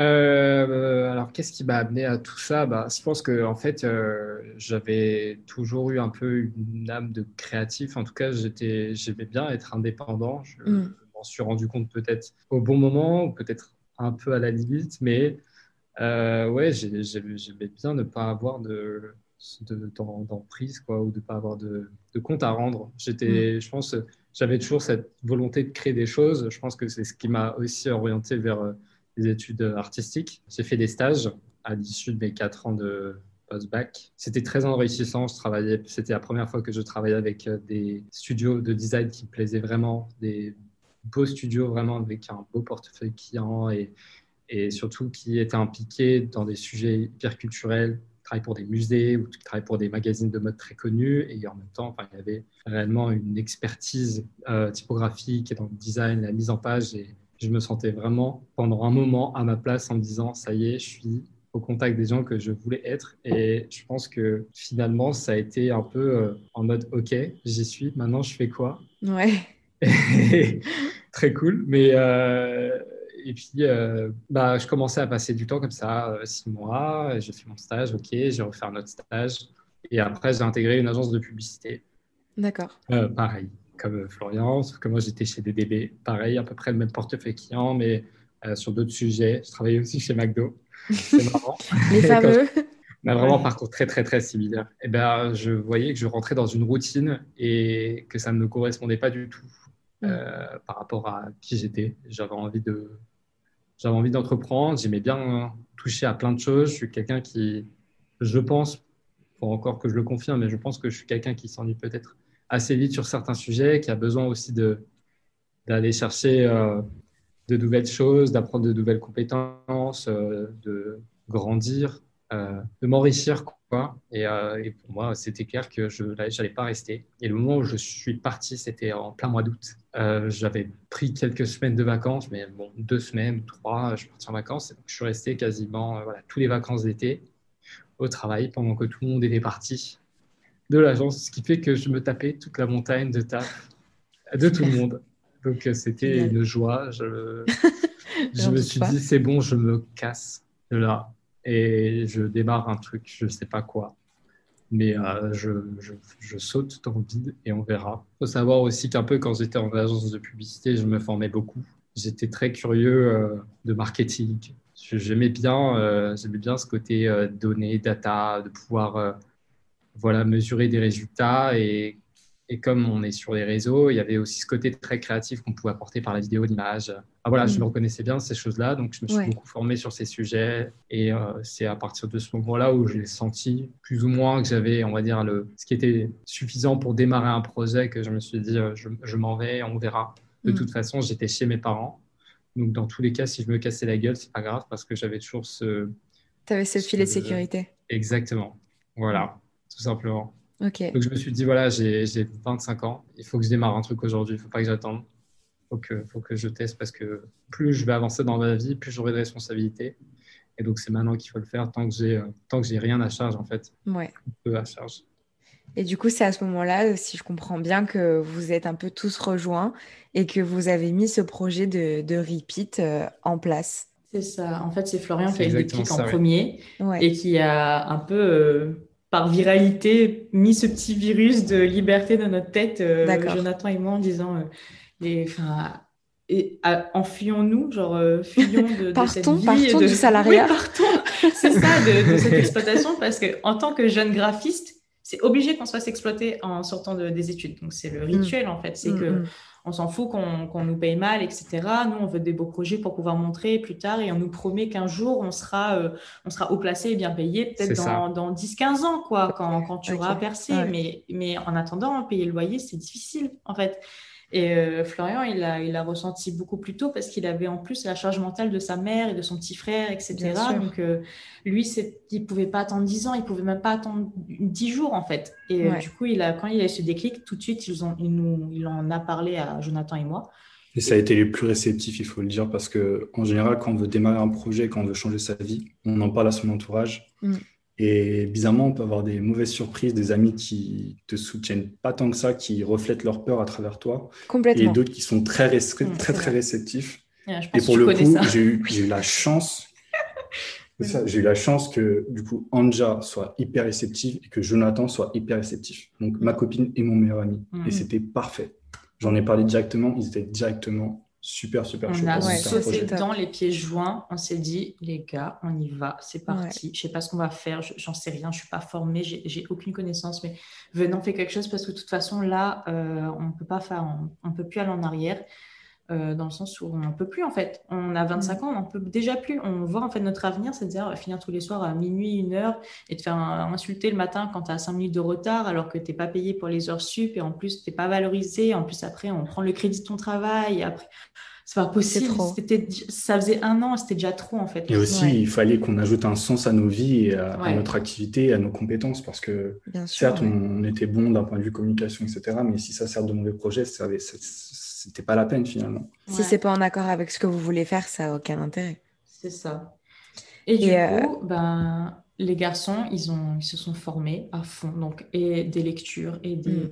des formations, des, justement des podcasts, des, des choses comme ça. Euh, aller euh, à l'audace tous les deux, euh, chercher des gens sur Facebook, envoyer un petit message, oui, on se connaît pas, mais si tu m'apprends à faire ça, je te fais un logo, etc. Vraiment, c'est ah, excellent. Il y, avait il y avait vraiment ce côté aussi où déjà on pensait à apporter de la valeur avant d'aller voir les gens. Je trouve que c'était quand même assez étonnant de, de se dire tiens, on a des compétences, qu'est-ce qu'on peut apporter aux gens. C'est clair. Et euh, c'était, c'était bon, voilà. On, je sais pas, on était là où on proposait et puis on essayait de, de, faire des liens entre ce que les personnes avaient et dire bah tiens, on peut améliorer ça pour toi. Et, mm. et, en échange, euh, apprends-nous, apprends-nous ce que tu sais, comment tu as fait, raconte-nous comment. Vous avez déjà l'esprit entrepreneurial euh, de, d'offrir ce que vous aviez en échange forcément de quelque chose qui pourrait ça, vous aider. De pas, voilà, de ne pas demander à quelqu'un sans lui donner un retour. Parce que voilà. Normal. Et alors moi, ma question, c'est pourquoi des culottes menstruelles? Qu'est-ce qui vous a poussé à créer ça? Et même si moi je le sais, je vais le poser pour les auditeurs, pourquoi Repeat du coup? Alors, tout simplement, dans cette phase-là de, de, folie qu'on avait, d'excitation intense, de les gars, on va créer une entreprise, on, va le faire tous les trois, ça va aller, ça va être génial, et ben on cherchait un projet. Mm. Donc on était en recherche, donc on se disait, bon, est-ce qu'on fait une marque de vêtements? Bah Non, c'est pas utile. Qu'est-ce qu'on fait? C'est quoi nos passions? On en commun On faisait un brainstorming, on n'en savait rien en fait. Qu'est-ce mm. qu'on vend? Qu'est-ce qui se passe? Et en fait, par hasard, donc j'étais en vacances en famille à Montpellier avec euh, Florian justement. Donc par hasard, je tombe sur une, je tombe sur une pub Facebook d'une culotte mensuelle. Et c'était la première fois de ma vie que j'en voyais. Et, euh, et, on était en plein de recherche de projet. Et en fait, je regarde et je fais, mais c'est quoi ça? Et là, je regarde le site, j'essaie de comprendre la culotte et je me dis, mais c'est génial ce truc. Et du coup, j'en parle à Florian, je dis, mais tu te rends compte, c'est une culotte que tu réutilises pour tes règles, tu n'as plus la charge mentale, c'est écologique, c'est économique. En plus, c'est un mouvement féministe, donc c'est vraiment prendre soin des autres, etc. Et c'était trop bien. Et Florian, il, ne m'entendait pas en me disant, je veux l'acheter pour moi, il entendait en, disant, se disant, mais c'est ça en fait, c'est ça le projet qu'on en fait, Il y a, des étapes qu'il faut dire juste avant, c'est que Jonathan et moi, on avait lancé quelques petits projets à gauche, à droite. D'accord. Et ça n'avait pas marché. Et euh, on, a appris, on a beaucoup appris de nos erreurs. Et en fait, on s'est rendu compte d'une chose très simple, c'est que quand on est entrepreneur, en tout cas quand on veut se lancer dans ce monde de l'entrepreneuriat, on pense souvent à soi, dans le sens où on va faire un projet qui nous plaît à nous, alors que quand tu es entrepreneur, tu résous des problèmes et le but du jeu, c'est de résoudre des problèmes pour les autres. On mm. fait un projet pour les autres. Mm. À partir du moment où on a compris cela, on a eu ce déclic euh, de, de, cet aspect où on devait vraiment donner avant de recevoir. Et c'est là qu'en fait le social c'était devenu une évidence parce que là vraiment pour le coup on pouvait vraiment aider un maximum de personnes et nous on passait vraiment en arrière-plan. En fait c'est ça le challenge entrepreneur c'est qu'il faut se mettre en arrière-plan et ça on ne comprend pas forcément. Oui parce que parce que quand par exemple moi pour le coup vu que j'avais des problèmes familiaux etc j'avais des problèmes euh, financiers etc forcément j'étais focalisé sur euh, la résolution l'argent etc de mes problèmes alors que pas du tout c'est vraiment pas Mm. Et du coup, le fait d'avoir switché euh, d'un point de vue mentalité à ce niveau, bah, ça nous a plus ou moins mené vers Repeat parce que là, pour le coup, on pouvait vraiment mettre, enfin, faire passer le client avant tout, faire passer la mm. personne aider, en face avant tout, et aider, la vie des gens, en fait. C'est ça, exactement. Le but, c'était vraiment de changer la vie des gens pour ensuite changer la, la, sienne, tout simplement. Complètement. Et c'est comme ça, en fait, petit à petit, qu'on cherchait là, on a commencé à chercher les bons projets, mm. de bons projets qui pouvaient aider vraiment les gens et vraiment les aider. Pas juste vendre quelque chose pour vendre quelque chose. Ça, on ne voulait absolument pas faire ça. C'est pour ça que vous n'avez pas fait de vêtements, du coup. Voilà. Exactement. Il y a tellement de marques de vêtements que... Mais c'est ça. ça, n'a aucun sens en fait. Et puis, nous, les designers, parfois, ils ont leur ego et du coup, ils disent oh, bah, j'ai ma vision, je vais faire euh, euh, un vêtement, etc. Mais oui, mais qui va l'acheter? Pourquoi? Quand? Et mm. comme on est designer, on est toujours la fonction, fonctionnalité avec l'esthétique. Et du coup, on cherche quelque chose d'utile, de fonctionnel, quelque chose qui, qui va aider les gens. Et Florian, il a eu ce déclic de pour changer nos vies, il faut qu'on change celle des gens. C'est ça qui va nous, c'est ça qui va nous faire grandir, c'est ça qui va nous faire lever le matin, c'est ça qui va nous dire ok, on est fiers, etc. Mm. Et en fait, quand j'ai vu cette pub, on s'est dit c'est génial, c'est incroyable, c'est fou ce produit, c'est fou. Nous aussi on veut faire ça, c'est pas possible. En plus on a les contacts, on a les stylistes, enfin ça a pas l'air si compliqué. Sauf que c'était extrêmement cher. Et en fait à ce moment-là, je me suis dit j'ai trop envie d'en acheter une pour l'essayer, mais je pouvais pas me permettre de l'acheter alors que j'avais déjà un travail. Et en fait, je me suis dit, attends, déjà, juste me l'acheter pour moi hors euh, pour créer un projet, je peux pas. J'ai pas cet argent. Je pouvais, c'était 45 euros la culotte. Je pouvais pas mettre 45 euros dans une culotte. Et je me suis dit, bah, c'est bien de faire une marque, etc. Mais euh, c'est ça encore plus le problème, c'est que là, on m'a en fait, ça m'a vraiment fait mal parce que je me suis dit, on m'a, en tant que femme, on m'a enfin présenté la solution parfaite pour moi pendant mes règles, c'est-à-dire quelque chose qui, qui euh, ne pollue pas parce que j'en pouvais plus de jeter à chaque fois, qui me fait pas dépenser tous les mois. Enfin, vraiment, je me suis dit, enfin, quelqu'un a écouté nos prières et a fait une culotte. Mais 45 euros, je lui dis, mais non, mais en fait, on peut pas. c'est pas possible. donc, soit on n'a on, pas d'argent, donc on se réfugie sur les trucs pas cool, tampons toxiques, etc. Et tant pis pour nous. Et soit bah, il faut être riche. Et là, euh, bah, là, on prend soin de nous. je me suis dit, mais pourquoi? Enfin, c'est pas juste. Donc, on ne peut pas prendre soin de nous. il faut absolument avoir plein d'argent, etc. Et en fait, on s'est dit. Et du coup, je vivais déjà la précarité mensuelle avant ça. Donc, euh, je me suis passée par la phase de, je mets du PQ dans, mes, dans ma culotte euh, quand j'ai plus de serviettes parce que euh, j'avais plus assez d'argent, je l'avais découvert et parce que Franprix ferme, etc. Donc, je la vivais déjà alors que j'avais un travail. Donc, mmh. je, je, me disais, mais c'est pas possible. Et pendant mes études, évidemment, je l'ai vécu. Mm. Et en fait, on s'est dit, la précarité mensuelle que je savais que ça existait parce que je, l'avais vécu même euh, à petite échelle pour moi, pour minimiser, hein, parce que je ne suis pas la plus à plaindre. En fait, c'est un bon exemple. Ouais, et c'est Florian qui m'a dit, mais t'imagines si on arrive à, offrir une culotte menstruelle, donc avec tous les aspects mais magiques que ça procure aux personnes menstruées, mais pas cher. Mm. Là, là, on va vraiment changer des vies parce que c'était encore pas juste. Et nous, on est vraiment contre l'élitisme et, vraiment le, fait que ce soit réservé à que ce soit un luxe en fait, une protection de règles, c'était grave en fait. Moi, ça m'avait vraiment choqué. Et en fait, euh, on s'est dit, du coup, on a raconté ça à Joe et en une seconde, il a dit, ok, c'est chaud, c'est génial, il est très positif, très partant. Et on s'est dit, bah, notre challenge de designer, ça va être euh, de, faire la meilleure culotte mensuelle au meilleur prix, donc au prix le plus juste pour que les gens puissent se l'acheter sans couper un bras ou sans prendre comme moi un gros frein en disant ah ben non mais c'est vrai je peux pas en fait. Donc je reste sur les tampons et, tant pis pour moi. Et ça a été ça en fait le, parti pris le, pari et, c'est comme ça qu'on a commencé. Toute notre réflexion de, la marque. Et pourquoi Repeat du coup? Tu veux expliquer? Non, je continue. Vas-y, vas-y. Je te laisse te lancer, t'es à fond. Ouais, je, trop... Faut... je me calme. euh, repeat, parce qu'en fait, on, bah, en fait, on ne voulait pas faire une marque produit, on voulait faire un, mouvement social, on voulait faire une marque vraiment sociale, engagée, au-delà du produit évidemment, parce qu'évidemment, on va, on va faire la meilleure culotte menstruelle, mais on, veut parler des règles, on veut changer le monde, on, enfin, on était vraiment hyper naïf, enthousiaste, optimiste. Et en fait, on voulait un nom qui ait beaucoup d'ampleur. Et euh, en fait, on a fait un gros brainstorming euh, dans notre, dans notre euh, stratégie, enfin voilà, dans nos méthodos créatives, enfin un brainstorming de qu'est-ce qu'on veut mettre en avant. Ensuite, on on a commencé à dire en fait qu'il y, a quelque chose avec le cycle qui est euh, dans l'écologie, économie circulaire, il y a quelque mm. chose avec euh, justement le cycle menstruel, il y a quelque chose avec le fait de réutiliser. Et en fait, euh, c'est Florian qui a trouvé le nom dans la queue en, allant manger, parce qu'en fait, on, s'était pris la tête pendant une semaine ou deux, vraiment en cherchant le nom, en disant non, mais il faut que ça sonne bien, mais surtout, il faut qu'il y ait un grand sens derrière, en fait, avec tout ça. Et surtout qu'on voulait une marque qui démocratise les culottes mensuelles au-delà du prix, mais aussi sur le côté tabou. Donc, on voulait qu'on en parle, que ce soit normal, parce que moi, je peux pas Enfin, là, maintenant, je peux parce que j'ai eu la chance de pouvoir créer la marque avec Florian Jonathan, mais je pouvais pas parler des règles avec mon père en fait. Donc si on parle des règles, il quitte la salle. Donc euh, je voulais que et ça, ça a créé beaucoup de dangers. Mm. Euh, c'est Florian qui a trouvé le, nom Repeat parce que on, on, va répéter la bonne parole, on va répéter cette nouvelle habitude, on va répéter ce cycle mensuel, on va répéter euh, le cycle écologique de la, de, voilà, le cycle de vie de la culotte. Et on était sur Repeat, répéter le cycle toute sa vie et répéter ben, ces cycles mensuels, la culotte mensuelle, tout simplement Repeat. Et on est parti là-dessus. C'est vraiment ce qu'il faut, dire, bon nom. Merci.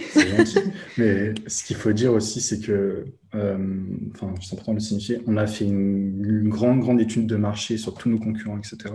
D'accord. Et en fait, Jonathan et moi, même si voilà, on n'a pas nos règles, enfin voilà, on n'a pas nos règles du tout. Mm. Et on a vu euh, ce qui se faisait, on a vu les prix, on a vu le marketing qu'utilisaient les autres marques de mensuel, pour le coup, je ne vais pas citer mais on a vu leur mhm. marketing. Et euh, bah, en fait, on s'est rendu compte que c'était aberrant parce que certaines personnes vont dire que c'est un investissement alors que, enfin, je sais pas. Planning for your next trip? Elevate your travel style with Quince. Quince has all the jet setting essentials you'll want for your next getaway, like European linen, premium luggage options, buttery soft Italian leather bags, and so much more. And is all priced at 50 to 80% less than similar brands. Plus, Quince only works with factories that use safe and ethical manufacturing practices. Pack your bags with high-quality essentials you'll be wearing for vacations to come with Quince. Go to quince.com/pack for free shipping and 365-day returns.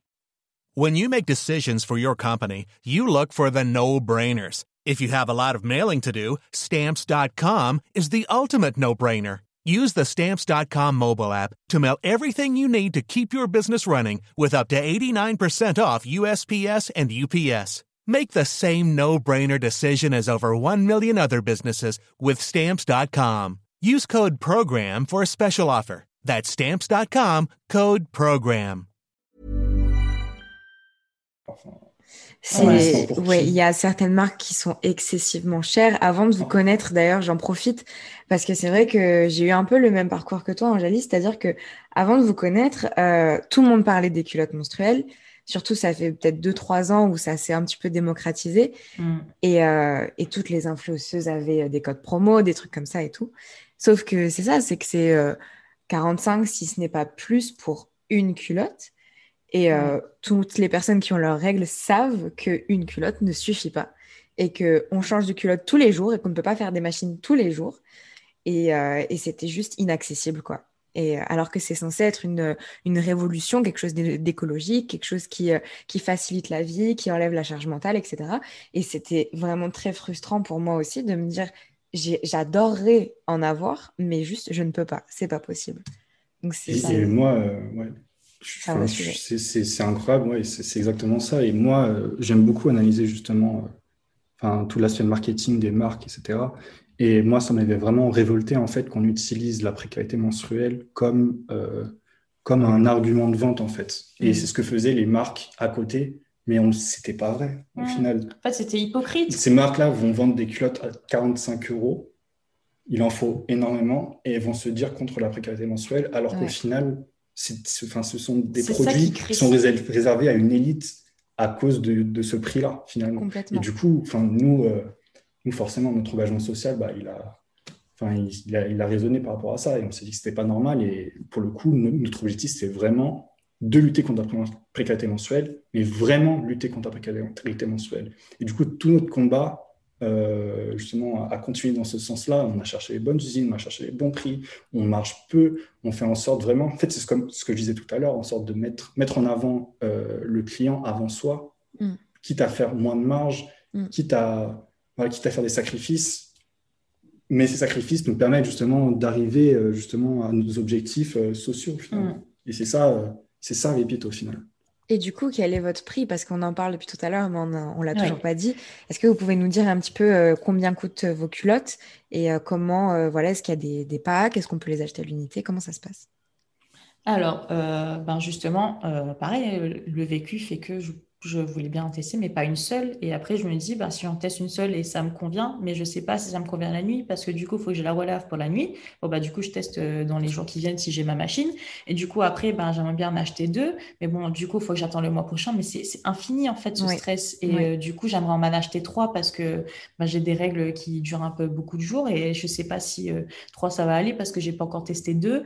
Et donc, bah, de toute façon, je verrai dans trois mois parce que je ne peux pas sortir 45 euros pour une culotte tous les mois. Ça donc, c'était le cauchemar. Et en fait, je me rendais compte que j'étais pas la seule à avoir ce cauchemar-là. Et, les personnes qui réussissaient à avoir trois cups pour 45 euros, ben, elles ont laissé leurs bras euh, à la marque en même temps. Et ben super. Mais euh, en fait, c'est pour ça qu'on a beaucoup, beaucoup réfléchi avec Jonathan et Florian en disant ben, on va proposer un pack. Parce qu'en fait, on ne voulait pas que les personnes testent la culotte pendant 4 heures en disant OK, ça absorbe, mais encore. En fait, ce n'est pas l'expérience qu'on veut. L'expérience mm. qu'on veut, c'est que toutes tes règles soient tranquilles. Mm. Et du coup, on voulait pas tester une culotte, mais tester une semaine de règles en culotte menstruelle et vraiment de sauter le pas et d'avoir un vrai roulement pour comprendre que c'est possible en fait de se libérer de ce poids, de se changer tous les jours, de jeter, etc. du coup, on s'est dit, bon, dans tous les cas, nous, on veut vendre par pack parce qu'on veut vendre par, euh, par, euh, par cycle en fait. On veut vendre par, euh, par semaine de règles. Ce qui est beaucoup plus logique finalement. Bah oui, parce qu'en De la même manière qu'on ne va pas vendre un tampon ou une serviette. Mais c'est ça, on va vendre euh, voilà, un pack de serviettes qui suffit pour euh, normalement pour la semaine, sachant qu'avec toutes nos études de cas, on a découvert qu'il y a beaucoup plus de personnes qui en, qui en achètent deux mm. plutôt qu'un pack euh, de, de serviettes hygiéniques, par exemple, pour son mm. cycle. Enfin, ça, c'est encore des questions de flux, mais voilà, c'est des choses qu'on a découvertes.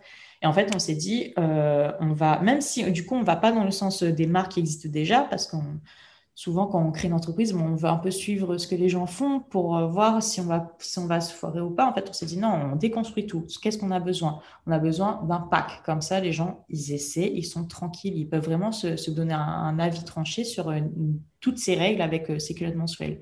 Et ensuite, il y a eu la question de, du flux.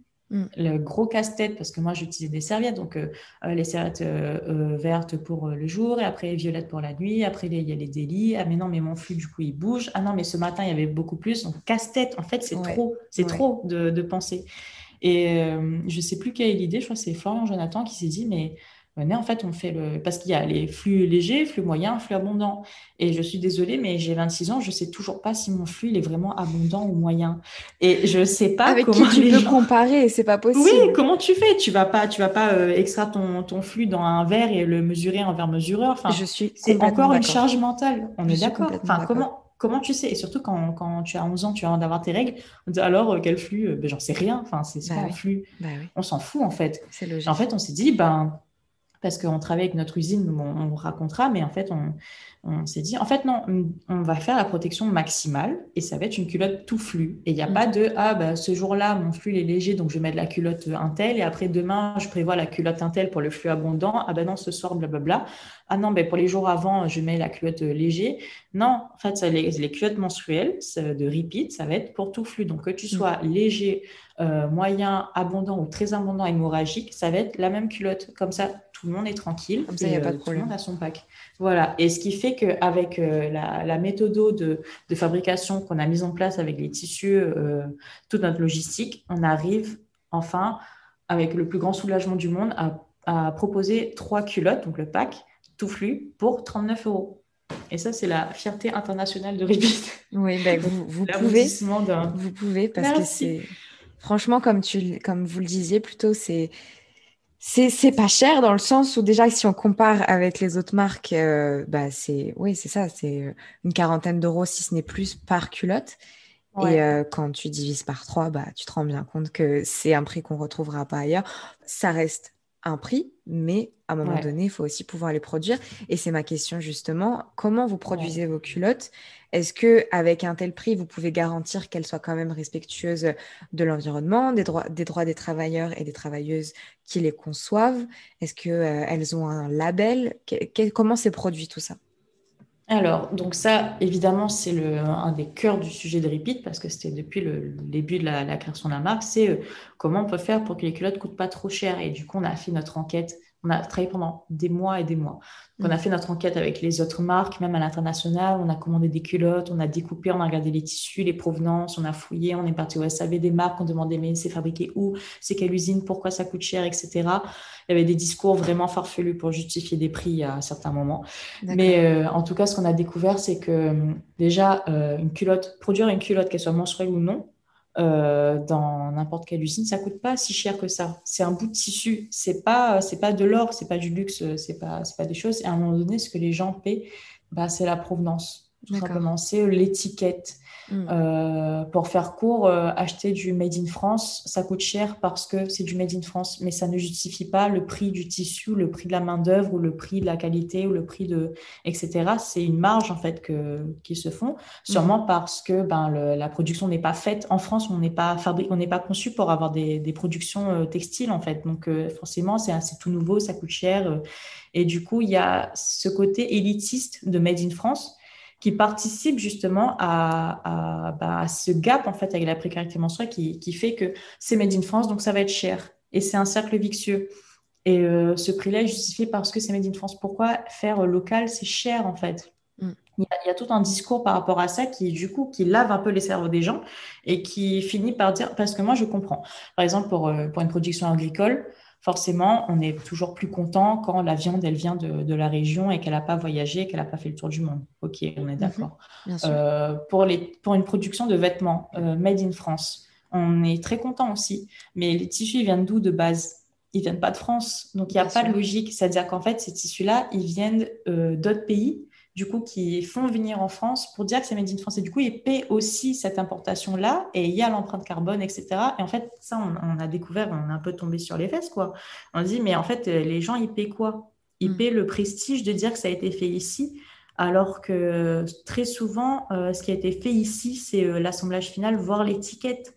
Est-ce que vous euh, considérez que c'est du marketing de dire que c'est du made in France, du coup? Pour moi, oui. Franchement, bah ah, disons que c'est un, argument, euh, c'est un argument. C'est un, argument. C'est pas du marketing, mais c'est un argument marketing. Ouais, c'est un, gros argument de vente. En fait, euh, il y a des marques qui suffisent à se dire c'est made in France, sachant que parfois la qualité n'est pas là, parfois les conditions ne sont pas respectées, parfois ça ne fonctionne pas la culotte. Et ça justifie le gros prix. Et en fait, ça fait aussi la classe française. Donc, on est connu dans le monde pour le luxe, etc. Et tout ça, en fait, ça participe. Et c'est le contraire, en fait, du féminisme et du, de l'écologie, euh, d'aller dans ce sens-là. Et, euh, et, du coup, en fait, nous, bon, là, là je, je, pars très loin, mais en fait, on s'est dit, il faut qu'on trouve une usine évidemment responsable. Donc ça, c'est la base, c'est la base des bases, qui, a des, qui garantit les bonnes conditions de rémunération et conditions de travail des employés. Ça, c'était évident. Donc c'était le premier critère. C'est un des plus gros travail d'ailleurs. Ouais, c'était le plus gros. C'était même pas chercher les. Le ouais, c'est pas chercher la provenance des tissus, etc. C'était d'abord ça, parce qu'en fait, mm. on peut pas, on peut pas proposer quelque chose à pour soulager des personnes menstruées si les personnes qui l'ont fabriqué, elles, ne sont pas soulagées et sont en souffrance. On n'a aucun sens et dans ce cas-là, on reste chez nous et on ne fait pas de marque parce que c'est, on participe euh, ben, à, tout ce que les boomers ont créé. Quoi. Je suis un peu contre les boomers, mais bon, voilà. et, et, du coup, euh, ben, on, a commencé par là. Donc, euh, par allier justement les bonnes conditions de, de rémunération, conditions de travail et une usine qui peut produire pas cher. Mais dans, en fait, pas cher, ça veut dire prix normal. Donc, prix normal et pas euh, en dessous de ce que ça doit payer, ça doit coûter. Donc, mhm. un prix normal. Et en fait, euh, on a vraiment analysé tous les tissus. Pareil, Jonathan, il a fait un travail mais colossal. Son, son, PDF, il doit faire 122 pages de, recherche de tous les tissus. De... Parce qu'il y a, c'est vraiment le boulot le plus difficile. Au-delà de la conception de la culotte et tout, c'est vraiment la recherche d'usine euh, ouais. qui était mm. vraiment, vraiment, vraiment très, très, très dur. Parce que c'est la base, en fait. C'est le pilier. Et sans ça, ça sert à rien de, faire un projet euh, de, sur cette envergure-là. Et du coup, bah, on a cherché tous les tissus qu'on voulait. Donc, euh, il y avait, euh, enfin, Joe t'en parlera mieux que moi, mais le tencel, le lyocell, la fibre de bambou, la viscose, l'eucalyptus, tout, tout, tout. Et en fait, on cherchait la recette parfaite qui faisait que, et ça prenait pas d'empreinte carbone euh, trop démesurée, et ça coûtait pas trop cher, et l'usine respectait les conditions de travail, et etc., etc. Mhm. Et en fait, on, dans le réseau que Jonathan et Florence ont construit, on a, on a rencontré une femme qui s'appelle Anne, et qui est euh, chinoise et, bilingue anglais et chinoise. Et en gros, enfin, en mandarin, pardon. Et euh, en gros, elle, c'est une agente, c'est-à-dire qu'en fait, elle, elle travaille avec des entreprises et euh, elle arrive à, à nous trouver, en fait, euh, à faire le lien avec nous, donc à travailler en équipe pour trouver l'usine parfaite pour nous, responsable, etc., qui avait euh, les audits dont on avait besoin, les certifications comme ça. On avait aussi un pas dans, bah, dans les usines parce que nous, on sort de nulle part quand même. Donc, on avait une petite équipe et on avait aussi deux stylistes. Et voilà, et c'est comme ça qu'en fait, on a trouvé une usine qui aussi utiliser des matières locales, donc euh, qui n'allaient pas aussi importer les matières euh, d'autres pays, etc. Et la matière dont on voulait absolument utiliser pour son prix, pour euh, son, son, côté écologique et son côté performance, c'était la fibre de bambou. Donc c'était ça, c'est ça, c'est la, la matière qui permet le stockage en fait du sang. C'est quelque chose qui retient énormément et qui retient pendant très longtemps et qui ne diffuse pas d'odeur, etc. Et en fait, c'est ça qui marchait, c'est ça qui est, qui est présent chez les 80% de 90 voire de, de tous les autres marques, cette fibre-là, fibre de bambou. Et euh, bah, les bambouseraies euh, qui, sont produits naturellement, euh, qui, qui, voilà, qui coûtent pas, bah, c'est en Chine en fait. Bien sûr. Et en fait, on voulait une production locale, responsable, qui soit consciente et qui soit honnête, qui soit transparente. Mm. Et du coup, on, a rencontré du coup une usine responsable qui avait tous les qualificatifs qu'on voulait, les certificats, etc. Euh, qui euh, pouvait nous fournir avec euh, cette matière-là, plus le coton et plus le PUL, donc c'est la fibre qui est, c'est le tissu qui est imperméable, donc qui empêche les fuites. En fait, c'était la combinaison de ces trois tissus dont on avait besoin, c'était l'alliance parfaite pour nous, pour la première culotte qu'on voulait faire. Et en plus, c'était certifié au Ecotex Standard 100. Donc ça, c'était la certification qu'on voulait, absolument pour garantir l'absence de substances chimiques en contact avec le corps, etc., dans les tissus. Très important. Oui, c'est très important, évidemment, surtout que c'est un, produit intime, donc euh, c'est en contact directement avec les muqueuses et, euh, et même c'est du coton, du coup c'est ce qui est en contact avec le corps et c'est euh, certifié au Ecotex en arsan. Et c'est comme ça qu'en fait on a trouvé cette formule-là avec cette usine qui, bah, qui est top. Franchement, on travaille avec elle ben, du coup depuis un an. On, a un groupe de conversation, on s'envoie des photos, on s'envoie des cadeaux, on se parle quasiment tous les jours, on fait des suivis, on fait des vidéos, des photos, on s'envoie des, bah, du coup, les, culottes, etc. On travaille à distance, mm. du coup, parce que évidemment, on a créé ça pendant le Covid, hein, euh, un peu avant, mais euh, ça marche extrêmement bien parce qu'on est extrêmement euh, communicatif et, du coup, on a fait 15 000 allers-retours de la culotte avec la coupe qu'on voulait, l'épaisseur qu'on voulait, les coutures qu'on voulait. On s'envoyait, on s'envoyait, on s'envoyait, jusqu'à ce qu'on tombe sur la, culotte parfaite. Moi, j'ai tout testé, toutes les versions, mes copines aussi. Et, et, voilà, ce qui fait que bah, on est tombé sur, sur la culotte qui, qui a allié du coup la immense efficacité et le bas prix parce qu'elle était responsable. Et du coup, euh, ce qui fait qu'on fait euh, fabriquer en Chine avec notre usine, avec les bonnes matières du coup qui sont déjà présentes, qui ne nécessitent pas 4000 euh, avions pour les faire venir et les stocker. on les emballe, ouais, bah, c'est ça, c'est ça la réalité du truc. On mhm. les emballe dans, du, euh, dans de, un packaging 100% biodégradable, parce que c'est évidemment notre point de vue de designer d'avoir un packaging qui ne eh ben, qui soit pas non plus euh, polluant. Et ensuite, euh, ben, il y a un avion qui prend notre stock tous les mois et qui l'emmène à Paris dans notre, dans notre entrepôt, dans notre centre de logistique, et c'est de là qu'on distribue. c'est comme ça, en fait, qui, en fait, on supprime plein d'intermédiaires qui feraient que ça construirait un Made in Portugal ou un Made in France alors qu'en fait, ça aurait fait le tour du monde. Parce qu'il y a certaines marques qui utilisent des matières qui viennent d'Égypte, de Turquie, de Tunisie, de Chine, etc. C'est écrit en tout petit sur le site, mais c'est made in Portugal. Et, oui, bah oui, bah oui, bah c'est ça. C'est l'argument de vente, comme vous le disiez tout à l'heure. Il y a tout un marketing en fait autour de... du fournisseur français de tissus. Ouais. En fait, le truc, c'est que c'est tout est dans l'imaginaire des gens, dans le sens où le Made in France, c'est un gage de qualité, c'est certain. Mm. Mais le Made in China, pour, dans l'imaginaire des gens, ce n'est pas un gage de qualité. C'est tout le problème. Et on a aussi tendance à penser euh, que, je suis désolée, je te coupe, mais euh, c'est quand même un vrai sujet que les gens sont moins bien payés et qu'on a tendance à, à valider euh, les, les, moins bons salaires en allant produire en Chine. C'est aussi ça que ça retransmet l'image du Made in China. Du, made in China c'est ça. Et, et, ce qui est intéressant, par contre, c'est qu'aujourd'hui, en Chine, il y a de très, très bonnes usines et justement, le challenge, ça a été de les trouver et elles existent comme Bien sûr. il y a beaucoup de mmh. marques qui font exactement, qui font la même chose au final. Mmh. Et ça a été ça vraiment le challenge. Il y a eu beaucoup de phases justement de vérification. Et c'était ça en fait qui pouvait faire en sorte que ça change la donne. Parce qu'il mmh. faut aussi savoir que ils sont extrêmement efficaces. Et ça, c'est quelque chose que. Enfin, je sais pas, Joe, tu peux en parler autant que moi, tu vois, mais ils sont très très très efficaces et ça change vraiment la donne. Et, Mm. Bah, que ils ont l'habitude de faire ça. Nous, on travaille dans le berceau la lingerie justement. Oui, voilà. Et euh, voilà, ils connaissent ce type de produit. Et au final, ce qu'il faut vraiment que je- qu'on souligne, c'est que c'est une culotte. C'est pas un avion, c'est pas euh, Mm. un produit numérique, c'est vraiment une culotte. C'est du tissu, des coutures. Et je pense que les gens ont tendance à oublier ça. Mm. Et ça coûte pas si cher à produire au final. Sachant que nous aussi, nos prix, on les justifie sur le fait qu'on est une très petite équipe.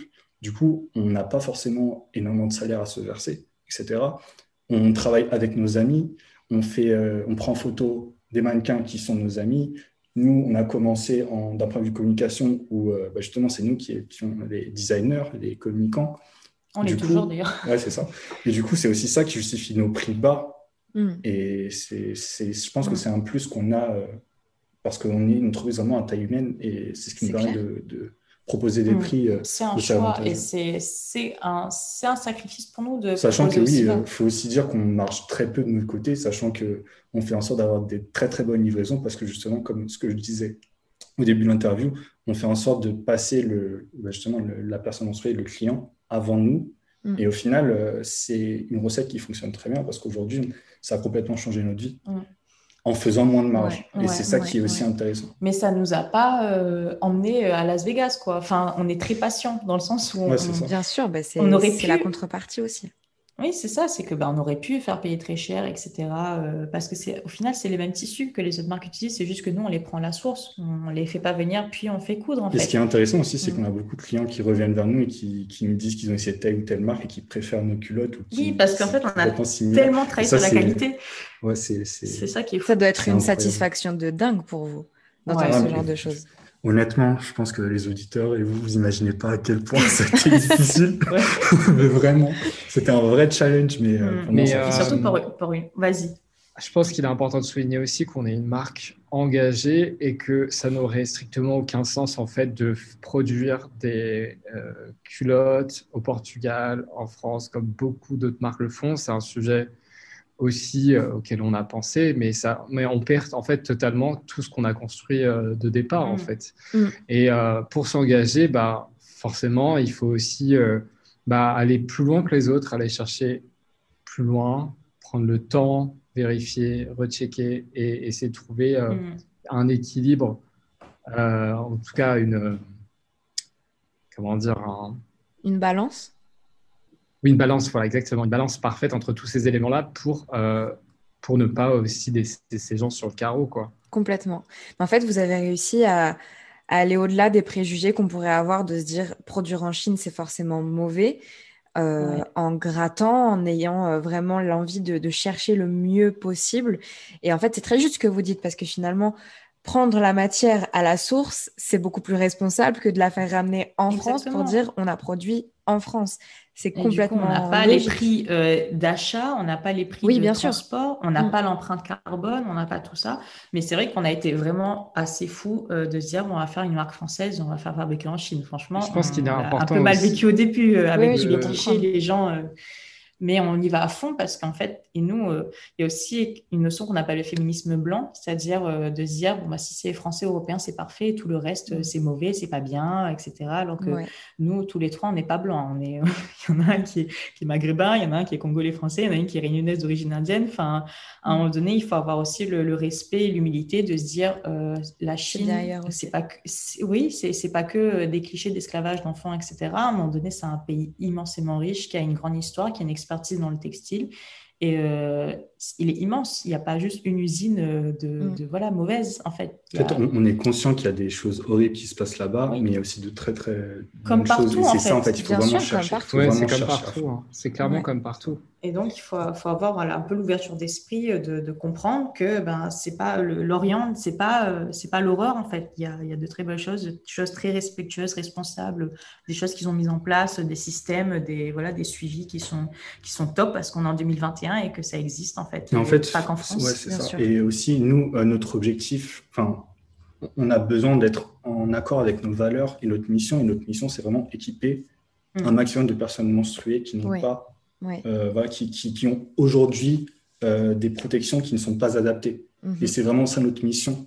Et c'est pas forcément juste euh, de voilà d'avoir une personne menstruée qui veut juste simplement changer un peu sa routine. Non, nous, on veut vraiment euh, avoir un impact, on veut vraiment changer des générations. Et, et pour ça, il faut avoir un prix qui soit abordable. Et ça a été notre challenge. Bien sûr. Pour conclure sur le sujet, j'aimerais euh, juste terminer. Euh, est-ce que vous avez, du... enfin, en tout cas, c'est ce qui ressort. Vous avez, vous avez l'air d'avoir une vraie traçabilité du, de, de, la matière première jusqu'à l'arrivage en France mm. et jusqu'à la vente, forcément. Est-ce que du coup, vous pouvez vraiment garantir que vous connaissez à 100% les, les usines avec lesquelles vous travaillez? Et euh, que vous, vous êtes certain qu'elle respecte aussi les droits des, travailleurs. Vous le garantissez, ça, vous êtes sûr Oui, ça, on, le garantit, sachant qu'on fait des audits avec des entreprises justement dont la mission est de vérifier tous les paramètres. Et là, la, récente, la plus récente qu'on ait faite, c'est en mars. Mm. On va en refaire dans pas longtemps, mais euh, voilà, en fait, on a, on a une grille euh, qui doit respecter toutes les conditions, donc que ce soit les horaires de travail, que ce soit euh, euh, les temps de poste, que ce soit l'âge des, employés, que ce soit la rémunération évidemment, que ce soit voilà tout la, la semaine, les conditions, le mobilier dans l'usine, tout mmh, en fait, mmh. les, vraiment les conditions de, de satiété, de sécurité, conditions sanitaires en plus du coup à cause du Covid, mais mais euh, c'est notre première condition parce qu'on ne peut pas euh, faire euh, les, les, héros et héroïnes à revenir en France en disant oh là là, on a changé la terre, on a fait lutter contre la précarité menstruelle alors qu'il y a des gens qui souffrent de l'autre côté pour créer ça en fait. En fait c'est pas, pas, logique. Bien sûr, ce ne serait pas un accord avec ce que vous avez créé. Voilà, mais en 2021 et bien avant évidemment, ça existe voilà, des gens qui, qui, se lèvent le matin en Chine et qui vont travailler dans de bonnes conditions, qui rentrent chez eux et qui font de super produits et on est hyper contents et ben, on travaille tout le temps, du coup, euh, par communication avec des, ben, des vidéos, des échanges, des photos tout le temps. Et on va aller les, les voir aussi euh, ben, dès que les, les, barrières, etc. Enfin, avec le Covid, ça s'améliore. On va aller les voir, on va reprendre des photos, des vidéos. Enfin, il y a. Franchement, on est hyper bien avec cette usine. On, a, on a tous les certificats, on a fait les audits, ils sont hyper responsables. Donc, euh, c'est c'est possible en fait. C'est juste la vraiment, vraiment un cliché. Ouais, on a vraiment trouvé. En plus, c'est super intéressant ce que tu dis parce que j'y avais vraiment pas pensé, mais il y a exactement ce que tu dis, cette notion de, de féminisme blanc, de, de racisme un petit peu. Euh, enfin, c'est. je sais pas comment expliquer ça, mais c'est du colonial. En fait, voilà, on a le sentiment d'avoir toujours la meilleure qualité, alors que ça reste quand même une expertise qu'ils ont. Et euh, c'est bien de le mettre en avant. Et, Évidemment, comme vous le dites très bien, il y a des choses qui, qui se passent qui ne sont pas du tout euh, en accord avec mmh. vos valeurs, mais vous avez trouvé en cherchant euh, la balance qui des mois et des mois avec des coups de fil, euh, voilà. Mais je pense que c'était aussi, nous dans nos recherches, on s'est rapidement rendu compte que c'était pas intéressant pour nous de travailler avec des grandes usines qui avaient beaucoup de références parce que mm. justement, euh, c'est vraiment là où se passe euh, justement euh, tout, Enfin, là, on a ah, le sentiment qu'il y avait le moins de, de, traçabilité et de eh transparence. et on a fait le choix, bah, voilà, de. On a pris dans nos critères aussi ce côté, on veut travailler avec des partenaires qui sont à notre échelle, qu'on va mm, mm. aussi faire grandir et qui vont nous faire grandir. Et aussi, ce qui est plus important, c'est construire une relation et euh, qu'il y ait toujours cette confiance et cette transparence entre nous. Quoi. Enfin, moi, je pense très sincèrement que c'est plutôt vers les grandes, grandes usines qui se passent le plus de choses un peu, mm. un peu louches. Et... Bien sûr, bah, c'est logique. Ils ont tellement de clients que forcément, il y a un moment donné, euh, il y a trop de demandes. Il y, a, il y, a de la demande, il faut avoir une marge, etc. Enfin, c'est ça. Alors que nous, ben, en plus de, tout ça, on a choisi de, faire toujours une petite production. Et en fait, on attend la demande pour, euh, pour en faire. On va jamais faire un énorme stock et pas savoir pourquoi en faire. En fait, on fait mhm. toujours euh, petite prod. Et, quand les, on voit qu'il y a des gens qui en demandent un peu plus, on, a, on a grandi. On est vraiment très, euh, très sécure par rapport à la progression de la marque et par rapport au stock aussi qui font qu'on est évidemment contre la fast fashion et du coup on va toujours être dans la slow fashion donc produire ce dont on a besoin mois après mois et donc pas justement être dans la démesure mais avoir euh, des quantités justes en fait. Et ça nous pose aussi problème parce qu'on est souvent en rupture de stock du ouais, du coup. Euh, ah oui. On a le... un autre sujet. Ouais. oui bah oui mais c'est aussi le, contre-coup mais c'est bien ça veut dire que vos produits fonctionnent finalement. Bah oui. ah complètement complètement. Et c'est un autre challenge en fait dans l'entreprise mm. gestion des stocks c'est autre chose donc, vous l'avez dit, vous êtes une marque qui est très engagée contre la précarité menstruelle et vous êtes aussi pour la retransmission entre les générations. C'est ce que vous aviez commencé à, embrayer tout à l'heure. Est-ce que vous pourriez un petit peu nous parler de ce que vous avez pu mettre en place dans ce sens-là et, euh, des projets peut-être que vous avez euh, vis-à-vis de, cette idée de, retransmission euh, intergénérationnelle? Aujourd'hui, parmi les repeaters, on a énormément de parents qui, du coup, achètent d'abord pour eux, pour tester, et ensuite qui achètent pour leurs enfants. Mhm. Et euh, très souvent pour les premières règles de leurs enfants. Et en fait, c'est eux-mêmes qui nous envoient des messages et qui nous disent euh, Les premières règles de ma fille sont tellement bien passées grâce à vous. Vous avez réussi justement à rendre ça moins flippant, à mhm. faire en sorte que ben, ma fille, elle passe d'une culotte bateau à sa culotte repeat pendant ses règles, et c'est tout ce qui change dans sa vie. Il n'y a pas ah, de charge mentale, il n'y a pas de truc. Et, et franchement, moi, ça me. les larmes aux yeux, en fait. Parce que c'est un peu ce que Ma mère, quand j'ai eu mes règles à 13 ans, elle m'a dit Bon, tu as tes règles, c'est pas grave, c'est très bien, c'est, tu es une femme, tu peux avoir des enfants, etc. Tu auras ça pendant beaucoup de mois. Par contre, tu ne mets pas de tampon. J'ai dit à quoi? Déjà, c'est quoi un tampon? Et elle m'a dit Tu ne mets pas de tampon. Je veux pas qu'il y ait des objets bizarres, donc on ne connaît pas la contenance, etc., qui entrent dans ton corps. Non, je veux que mm. ton. Elle me disait genre que je veux que ça soit une évacuation naturelle et que ça sorte naturellement, que tu mettes des serviettes. Tu vas mettre ça, pour l'instant, on n'a que ça, mais tu vas mettre des serviettes et je veux qu'il n'y ait rien de toxique qui entre en toi. Et en fait, c'est un peu ce, geste-là que je veux retransmettre, c'est que je veux que les parents, dans cette phase extrêmement délicate et importante euh, d'avoir ces premières règles, qui peut être extrêmement effrayant, que tu aies 9 ans, 11 ans ou 15 ans, mm. euh, c'est choquant de, saigner comme ça, même si on te l'a expliqué. Et en fait, on repeat, du coup, nous, on est en train de travailler avec Jonathan et Florian sur euh, une gamme ado. Donc, une gamme teen qui va sortir dans pas longtemps avec euh, bah, des tailles ados, des tailles de 10, 12 ans, 12, 14 ans, etc. Et euh, au-delà du produit qui, du coup, fonctionne et qui leur va très bien aux enfants, mais qui parfois ont besoin de tailles plus petites, parce qu'on commence au 34, mm. ont besoin d'un accompagnement psychologique. Et en fait, ce qu'on va faire, c'est qu'on est en train de rédiger un livre euh, qui s'appelle Le cahier Repeat. En ah, gros, Ouais, c'est un, un, livre où on va faire un vrai accompagnement psychologique et, et euh, avec les enfants et aussi avec les parents, dans le sens où on va leur expliquer ce qui se passe dans le corps avec beaucoup d'illustrations euh, très, euh, voilà, très, pas forcément techniques, mais très simples à comprendre. On va expliquer aussi les SPM, ce que c'est, parce qu'on n'explique pas dans les livres de biologie forcément. Donc les syndromes prémenstruels.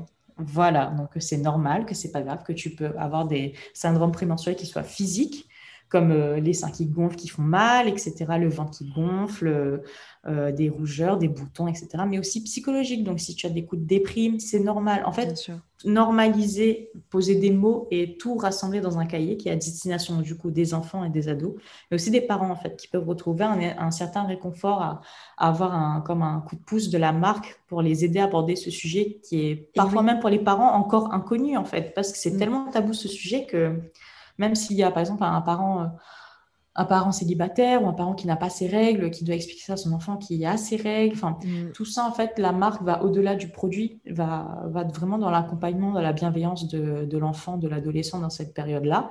Et en fait, on est vraiment en train de se, se recentrer sur, sur la rédaction d'un livre, justement, donc le cahier Repeat, et qui euh, propose aussi des espaces d'écriture à l'enfant pour euh, ah, justement poser des mots sur ce qu'il ressent. Mm. Euh, raconte-nous tes premières règles. Est-ce que tu as eu peur? Comment ça va? Euh, Qu'est-ce que tu aimerais te dire plus tard? Et c'est un livre en fait qui peut l'accompagner tout au long de ces mois-là que la personne pourra relire à ses 25 ans en disant Waouh, franchement, mes premières règles, j'étais tellement stressée.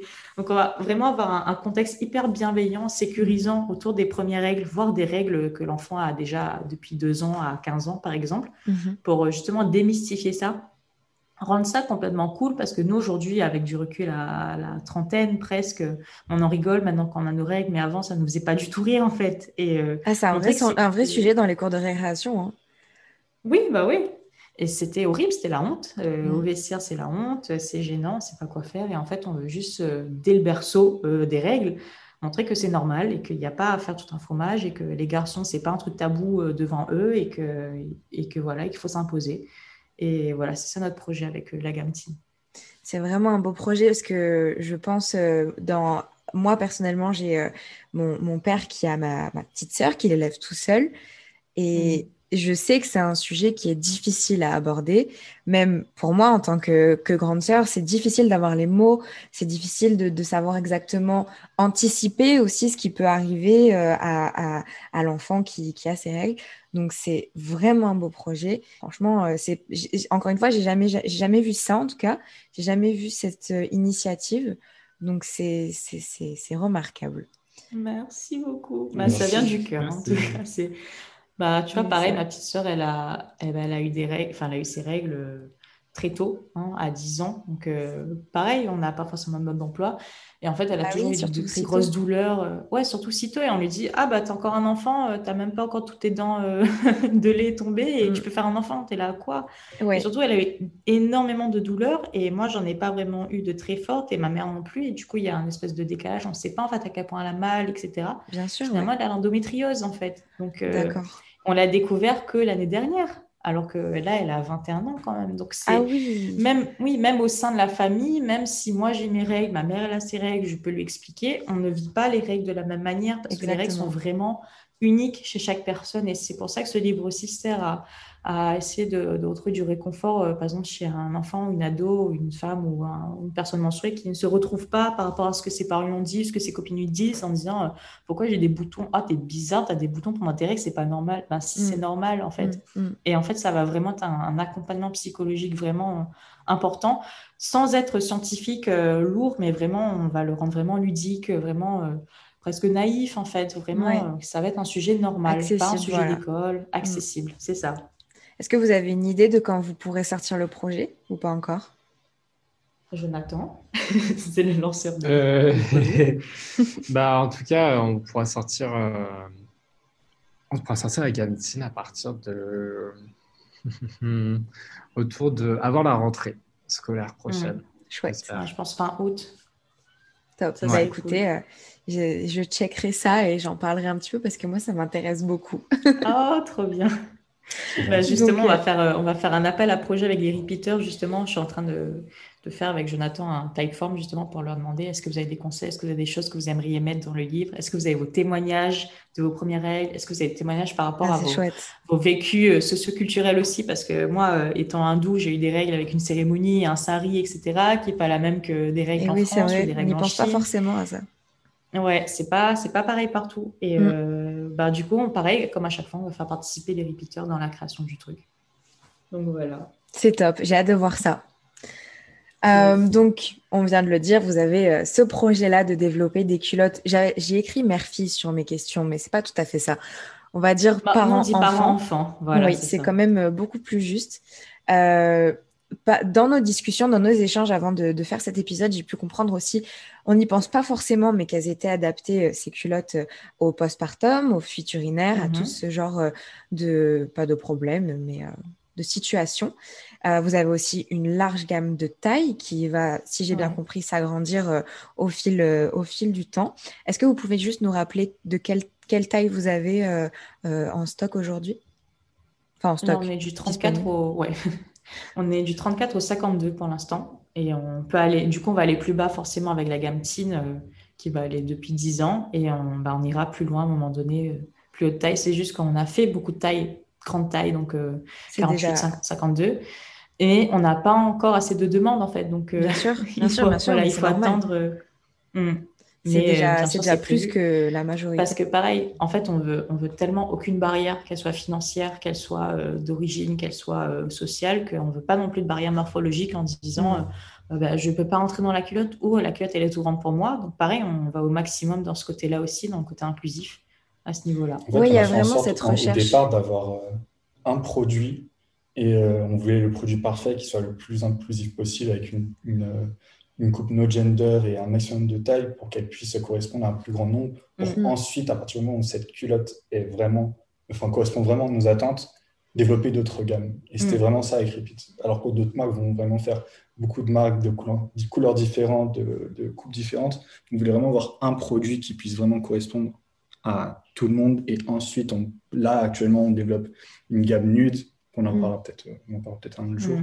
Et euh, du coup, une teen parce qu'on a justement cette assise maintenant grâce au premier produit qu'on a lancé. Mm. Ouais. Ben justement, c'est ce que j'avais envie de vous demander. C'est quoi aujourd'hui le message global que vous voulez faire passer euh, avec votre culotte, avec vos culottes? Il y a vraiment cette idée d'inclusivité qui ressort de, quelque chose de, euh, de juste, de social. Mais qu'est-ce que vous pourriez dire comme message global que vous, voulez faire passer avec votre marque et avec vos culottes? Euh, Pour moi, le message global, c'est si tu es une personne menstruée, tu peux avoir une culotte repeat. Point. Il n'y a pas de si tu es une personne menstruée et si tu as assez d'argent ou si tu es dans, les, dans la taille qu'il faut ou si tu es dans le pays qu'il faut, etc. Non, si tu es une personne menstruée, si tu as tes règles, que tu as une culotte menstruelle, tu peux avoir la culotte repeat et nous, on se charge de nous adapter à toi. Et euh, nous, on était très contents de notre prix, par exemple 39 euros pour trois culottes, mais ça restait encore très cher pour certaines personnes, ce qui fait que, ce qui est tout à fait normal. Et euh, du coup, on a trouvé notre solution, c'est de mettre le, mode de paiement en trois fois. Donc, on a utilisé Scalapay, qui fait que les personnes peuvent euh, du coup payer en trois fois leur pack de culottes. On va toujours être dans cette optique de mettre aucun frein, aucune charge mentale. C'est-à-dire qu'une personne, qu'elle soit euh, femme, qu'elle soit homme, qu'elle soit no gender, qu'elle fasse du 52, qu'elle fasse du 32, qu'elle fasse du. Euh, voilà, qu'elle, je sais pas, qu'elle n'ait pas d'argent, qu'elle ait de l'argent, on s'en fout. Tu, arrives chez nous, tu prends ta quête menstruelle et tu es content. Vraiment, le message de Repeat, c'est que toutes les personnes menstruées méritent d'avoir des culottes de règles de qualité. Voilà. Tout simplement. Et, et nous, notre but, notre mission, c'est que tout le monde puisse être équipé de culottes menstruelles. Et ensuite, ces personnes-là pourront aller voir d'autres marques si elles veulent, mais au moins avoir une protection de qualité. Déjà, si on arrive à avoir ça, je pense qu'on a tout gagné. Mm. Mais euh, ouais, c'est vraiment la mission de Repeat. C'est top. J'adhère à 100%. Je ne sais pas vous, mais moi personnellement, vous m'avez convaincu. oh, merci. C'est gentil. Non, vraiment, c'est chouette d'entendre euh, des, des, fondateurs d'une marque qui ont autant ce souci pour les clients. Euh, parce que c'est pas toujours le cas et parce que malgré tout, je trouve que les culottes de règles aujourd'hui, ça commence à être un petit peu à la mode. Euh, j'ai vu une, une, une, grosse marque de protection hygiénique qui a sorti la leur et j'ai un peu cette, cette appréhension de me dire ça va devenir tellement tendance qu'au bout d'un moment, on va retomber dans les mêmes euh, travers qu'on a eu, par exemple, avec la cup, avec les tampons, avec tous ces trucs-là. De, de, finalement, bah, ça part d'un vrai projet euh, de, de trouver une nouvelle solution et quelque chose qui est meilleur et qui soit presque parfait. Et ça risque malheureusement peut-être de tomber un petit peu dans des choses moins, moins chouettes. Donc euh, ça me fait vraiment plaisir de vous entendre et euh, j'espère que les personnes concernées euh, auront, auront trouvé leur compte avec votre, votre marque en tout cas. bon, on arrive sur les petites questions de fin d'interview, les questions que j'aime bien poser. C'est un peu long, hein, désolé. Mais, c'est pas grave, c'est normal, vous êtes trois, ça pouvait pas être aussi court que, que mes interviews habituelles, mais c'est très intéressant, donc euh, ça mérite d'être écouté. Euh, mais en tout cas, là, on arrive sur la fin.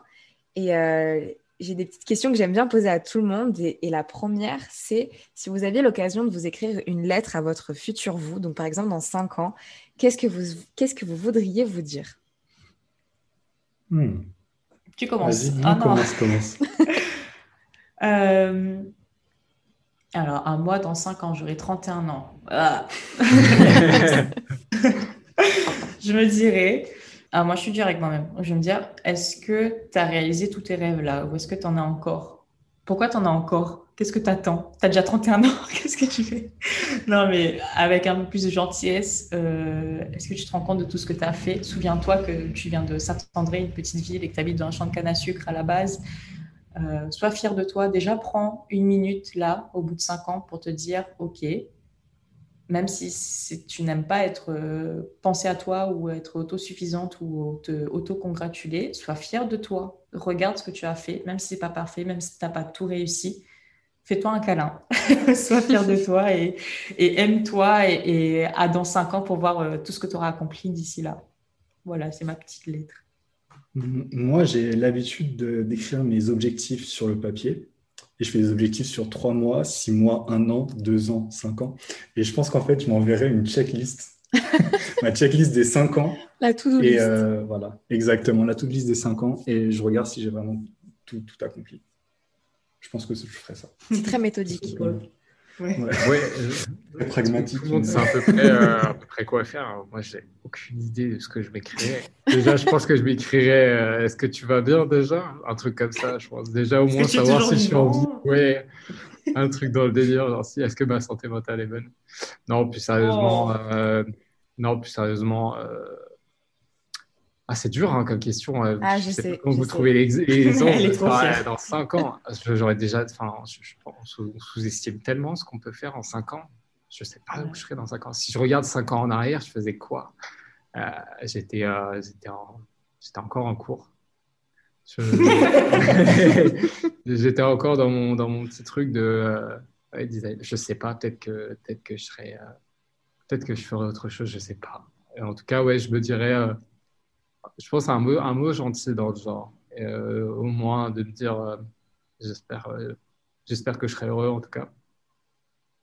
Et, et j'espère que j'aurai plusieurs cordes à mon arc. Encore, et encore. que j'apprenne encore plus de choses. Ah, mes objectifs, euh, bah, de toujours grandir, ouais, d'évoluer, d'apprendre de nouvelles choses tout le temps. Tout le temps. Ouais, j'aime trop apprendre de nouvelles choses. Bah, c'est ça qui fait évoluer. Hein.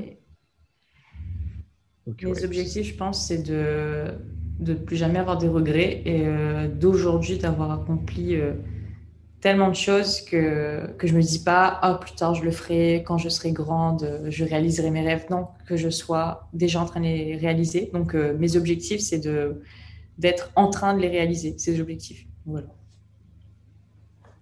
Moi, ce serait vraiment euh, faire, grandir Repeat et vraiment euh, faire pousser, enfin que notre mission, elle soit effective, qu'on voit vraiment les résultats sur le long terme, sur 5 ans. On ne sait pas ce qui peut se passer sur 5 ans je connais vraiment une vraie notoriété avec ce projet-là, d'un point de vue euh, social, que, qui, puisse avoir, puisse avoir eu un impact sur les gens à ce niveau sur 5 ans. Et après, ces outils vraiment très personnels, euh, ne plus avoir de soucis, euh, que mes parents soient bien, que c'est vraiment très personnel, je ne suis pas trop à l'aise, mais c'est avoir une certaine aisance et d'être bien dans notre vie, tout simplement. Est-ce que vous pouvez dire aujourd'hui que vous êtes heureux et heureuse? Bah oui, moi je dirais oui. Mais euh, en fait, c'est difficile parce qu'on n'arrive pas à atterrir pour le moment, sachant qu'il y a beaucoup de choses qui se passent. Et euh, ouais, notre, vie, elle change complètement aujourd'hui. Euh, on déménage, on change complètement de vie, ma mère va mieux, etc. Enfin bref, il y a plein, plein, plein de choses qui se passent et je pense qu'on n'a pas encore eu le temps de se poser, de, regarder vraiment ce qu'on a fait. Du coup, je pense qu'on n'a même pas eu le temps de se poser la question est-ce qu'on est heureux ou pas, mais mm. je dirais oui forcément parce que c'est ça a complètement changé nos vies ce projet, tout simplement. Euh, Jonathan, à toi. bah, moi, je dirais au, niveau micro, au niveau micro, je dirais qu'il y avait plein de petits trucs qui sont saoulants de fou. Euh, mais, au niveau macro, au, macro, au niveau macro quand même, c'est génial. C'est trop bien. C'est trop truc cool. Ah, je suis trop content de, faire grandir ce projet. C'est, c'est, enfin, je sais pas, j'aime trop, j'apprends trop plein de trucs. tu vois, regarde, aujourd'hui, on fera un podcast, c'est cool. c'est grâce à toi, Mathilde. En plus, c'est toi qui nous fais poser cette question pas la première fois, donc euh, séquence émotion. Ça me fait plaisir. non, mais c'est vrai, genre, moi, il y a des gens qui vont m'écouter. Ok. Ah, bon. Et moi, si je, suis, si je suis heureuse, je sais pas. C'est juste que je sais que je suis moins malheureuse qu'avant. Donc, c'est un grand pas. Euh, et, j'espère que ça va continuer, mais euh, j'attends que, que notre projet fonctionne, que, qu'on, puisse en vivre.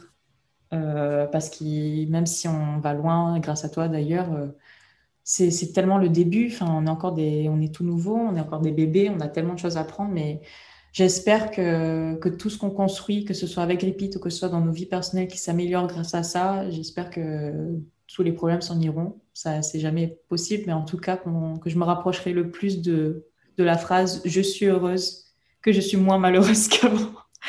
mais en tout cas, euh, merci. c'est vraiment le début du projet, en fait. Mm. C'est fou. Il y a trop de choses à faire encore. Ouais, ouais, ouais, c'est normal. Mais c'est bien, c'est positif pour l'instant. Moi, je vois que du positif personnellement. Ah oui, bah, c'est sûr. Complètement. Non, mais c'est vraiment, euh, c'est incroyable cette aventure. Euh. Ouais, ça donne le vertige. Euh, on a pleuré, on a crié, on était content, on est passé par des moments de doute, des moments de joie, des moments. Enfin, c'était incroyable, c'est incroyable. Mm. Et ça continue. Du coup, ouais, c'est fou. Au moins, on vit, on se sent vivre. ah oui, bah ça. Ça, c'est. ah, ça. se sent vivre. Et puis pour terminer cet épisode, est-ce que vous auriez un conseil à donner à toutes les personnes qui nous ont écoutés, que ce soit sur un des sujets qu'on a, qu'on a abordé aujourd'hui ou sur autre chose Qu'est-ce que vous auriez à leur dire? De ne s'écouter qu'eux-mêmes. De quoi? De ne s'écouter qu'eux-mêmes. Je sens le, le rebelle qui a... Point. Croyez en vous. Moi, je dirais mm. vraiment oser, oser, oser, c'est hyper important. Euh, N'ayez aucun regret. Et euh, si vous crachez, si vous cassez la figure, c'est pas grave, on s'en fiche. Mais il euh, n'y a pas pire que les regrets, en fait. Et vous posez pas trop, non plus trop de questions. N'essayez pas de, de surplanifier. Si vous avez un projet, faites-le, testez. Si ça marche pas, c'est pas grave. Mm. Mais euh, si vous y croyez, ça va marcher. Et puis, puis voilà. Mais oser vraiment, c'est hyper important. C'est hyper important. On n'a qu'une vie. Non, mais oui, mais sans tomber dans le nom, tu vois, c'est hyper important. Moi, euh, très honnêtement, euh, c'est bizarre ce que je veux dire, mais j'ai peur de mourir tous les jours, en fait. Et, c'est quelque chose qui me fait super peur et je veux pas avoir de regrets, en fait. c'est pour ça qu'on a lancé ce projet aussi. Et ça mm. nous réussit, du coup, si je peux conseiller les autres, enfin, la vie est super courte, il faut absolument Enfin, faites quelque chose qui vous rendra heureux et, et voilà, tout simplement. On, est un peu des angoissés. Mais, mais pareil. mais non, mais non, c'est normal. mais dans, en fait, dans un, peu cette pression qu'on se met parce qu'on est quand même jeune par rapport à l'entrepreneuriat, on se met beaucoup de pression justement pour, euh, pour, euh, voilà, pour faire quelque chose de notre vie tôt. Moi, ce que, ce que je donnerais comme conseil, c'est est-ce que la, la personne, la toi de 10 ans, si elle te regarde, elle se dit Waouh, bien joué, pas mal, on est fiers de nous. Est-ce qu'elle se dit ça? Si oui, bah franchement, bravo, je suis trop contente, c'est bravo. Et sinon, bah fais en sorte que oui, fais en sorte que la toi de 10 ans euh, se dise Ok, on a, on a souffert parce qu'à 10 ans, on est encore presque heureux, et après, on a le collège, on a le lycée, on a les études, on a le taf fais en sorte de, retrouver cette euh, toi de 10 ans pour, qu'elle te, pour que tu lui serres la patte et tu dises Ok, on a réussi, on est heureuse. On a, tu te souviens les rêves qu'on avait à 10 ans? Ben, Ça y est, on est dedans malgré tous les obstacles qu'on nous a mis, etc. Donc, si tu es prêt, si tu sens que c'est pas encore euh, la personne que tu veux être, et eh ben, fais un petit truc, fais un, mini truc, mais un petit peu tous les jours ou, ou une fois par semaine, j'en sais rien, mais fais quelque chose, je t'en supplie, pour que la toi de 10 ans se dise waouh, je suis trop fan de moi, grande en fait. C'est ça le truc. Carrément. Ben, merci. Merci à tous les trois. Merci beaucoup à toi, Maxime. Merci beaucoup. très intense, très. Euh, Toute nouvelle expérience. Des émotions, ouais. Incroyable.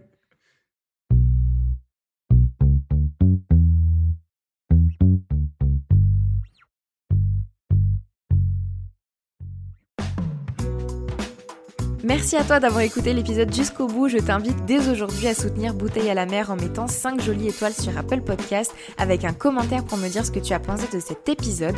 Tu peux aussi venir t'abonner à la chaîne YouTube et à l'Instagram de Bouteille à la mer que tu retrouveras en description. Pour me donner des idées de sujets à aborder, témoigner toi-même sur une thématique en particulier ou me contacter pour partager ton témoignage dans une interview sur ton parcours, sur tes combats, sur ton vécu, tu peux m'envoyer un mail à l'adresse bouteille à la mer-du 6 podcast outlook.fr. Merci encore pour ton écoute et à très vite dans un prochain épisode de Bouteille à la mer.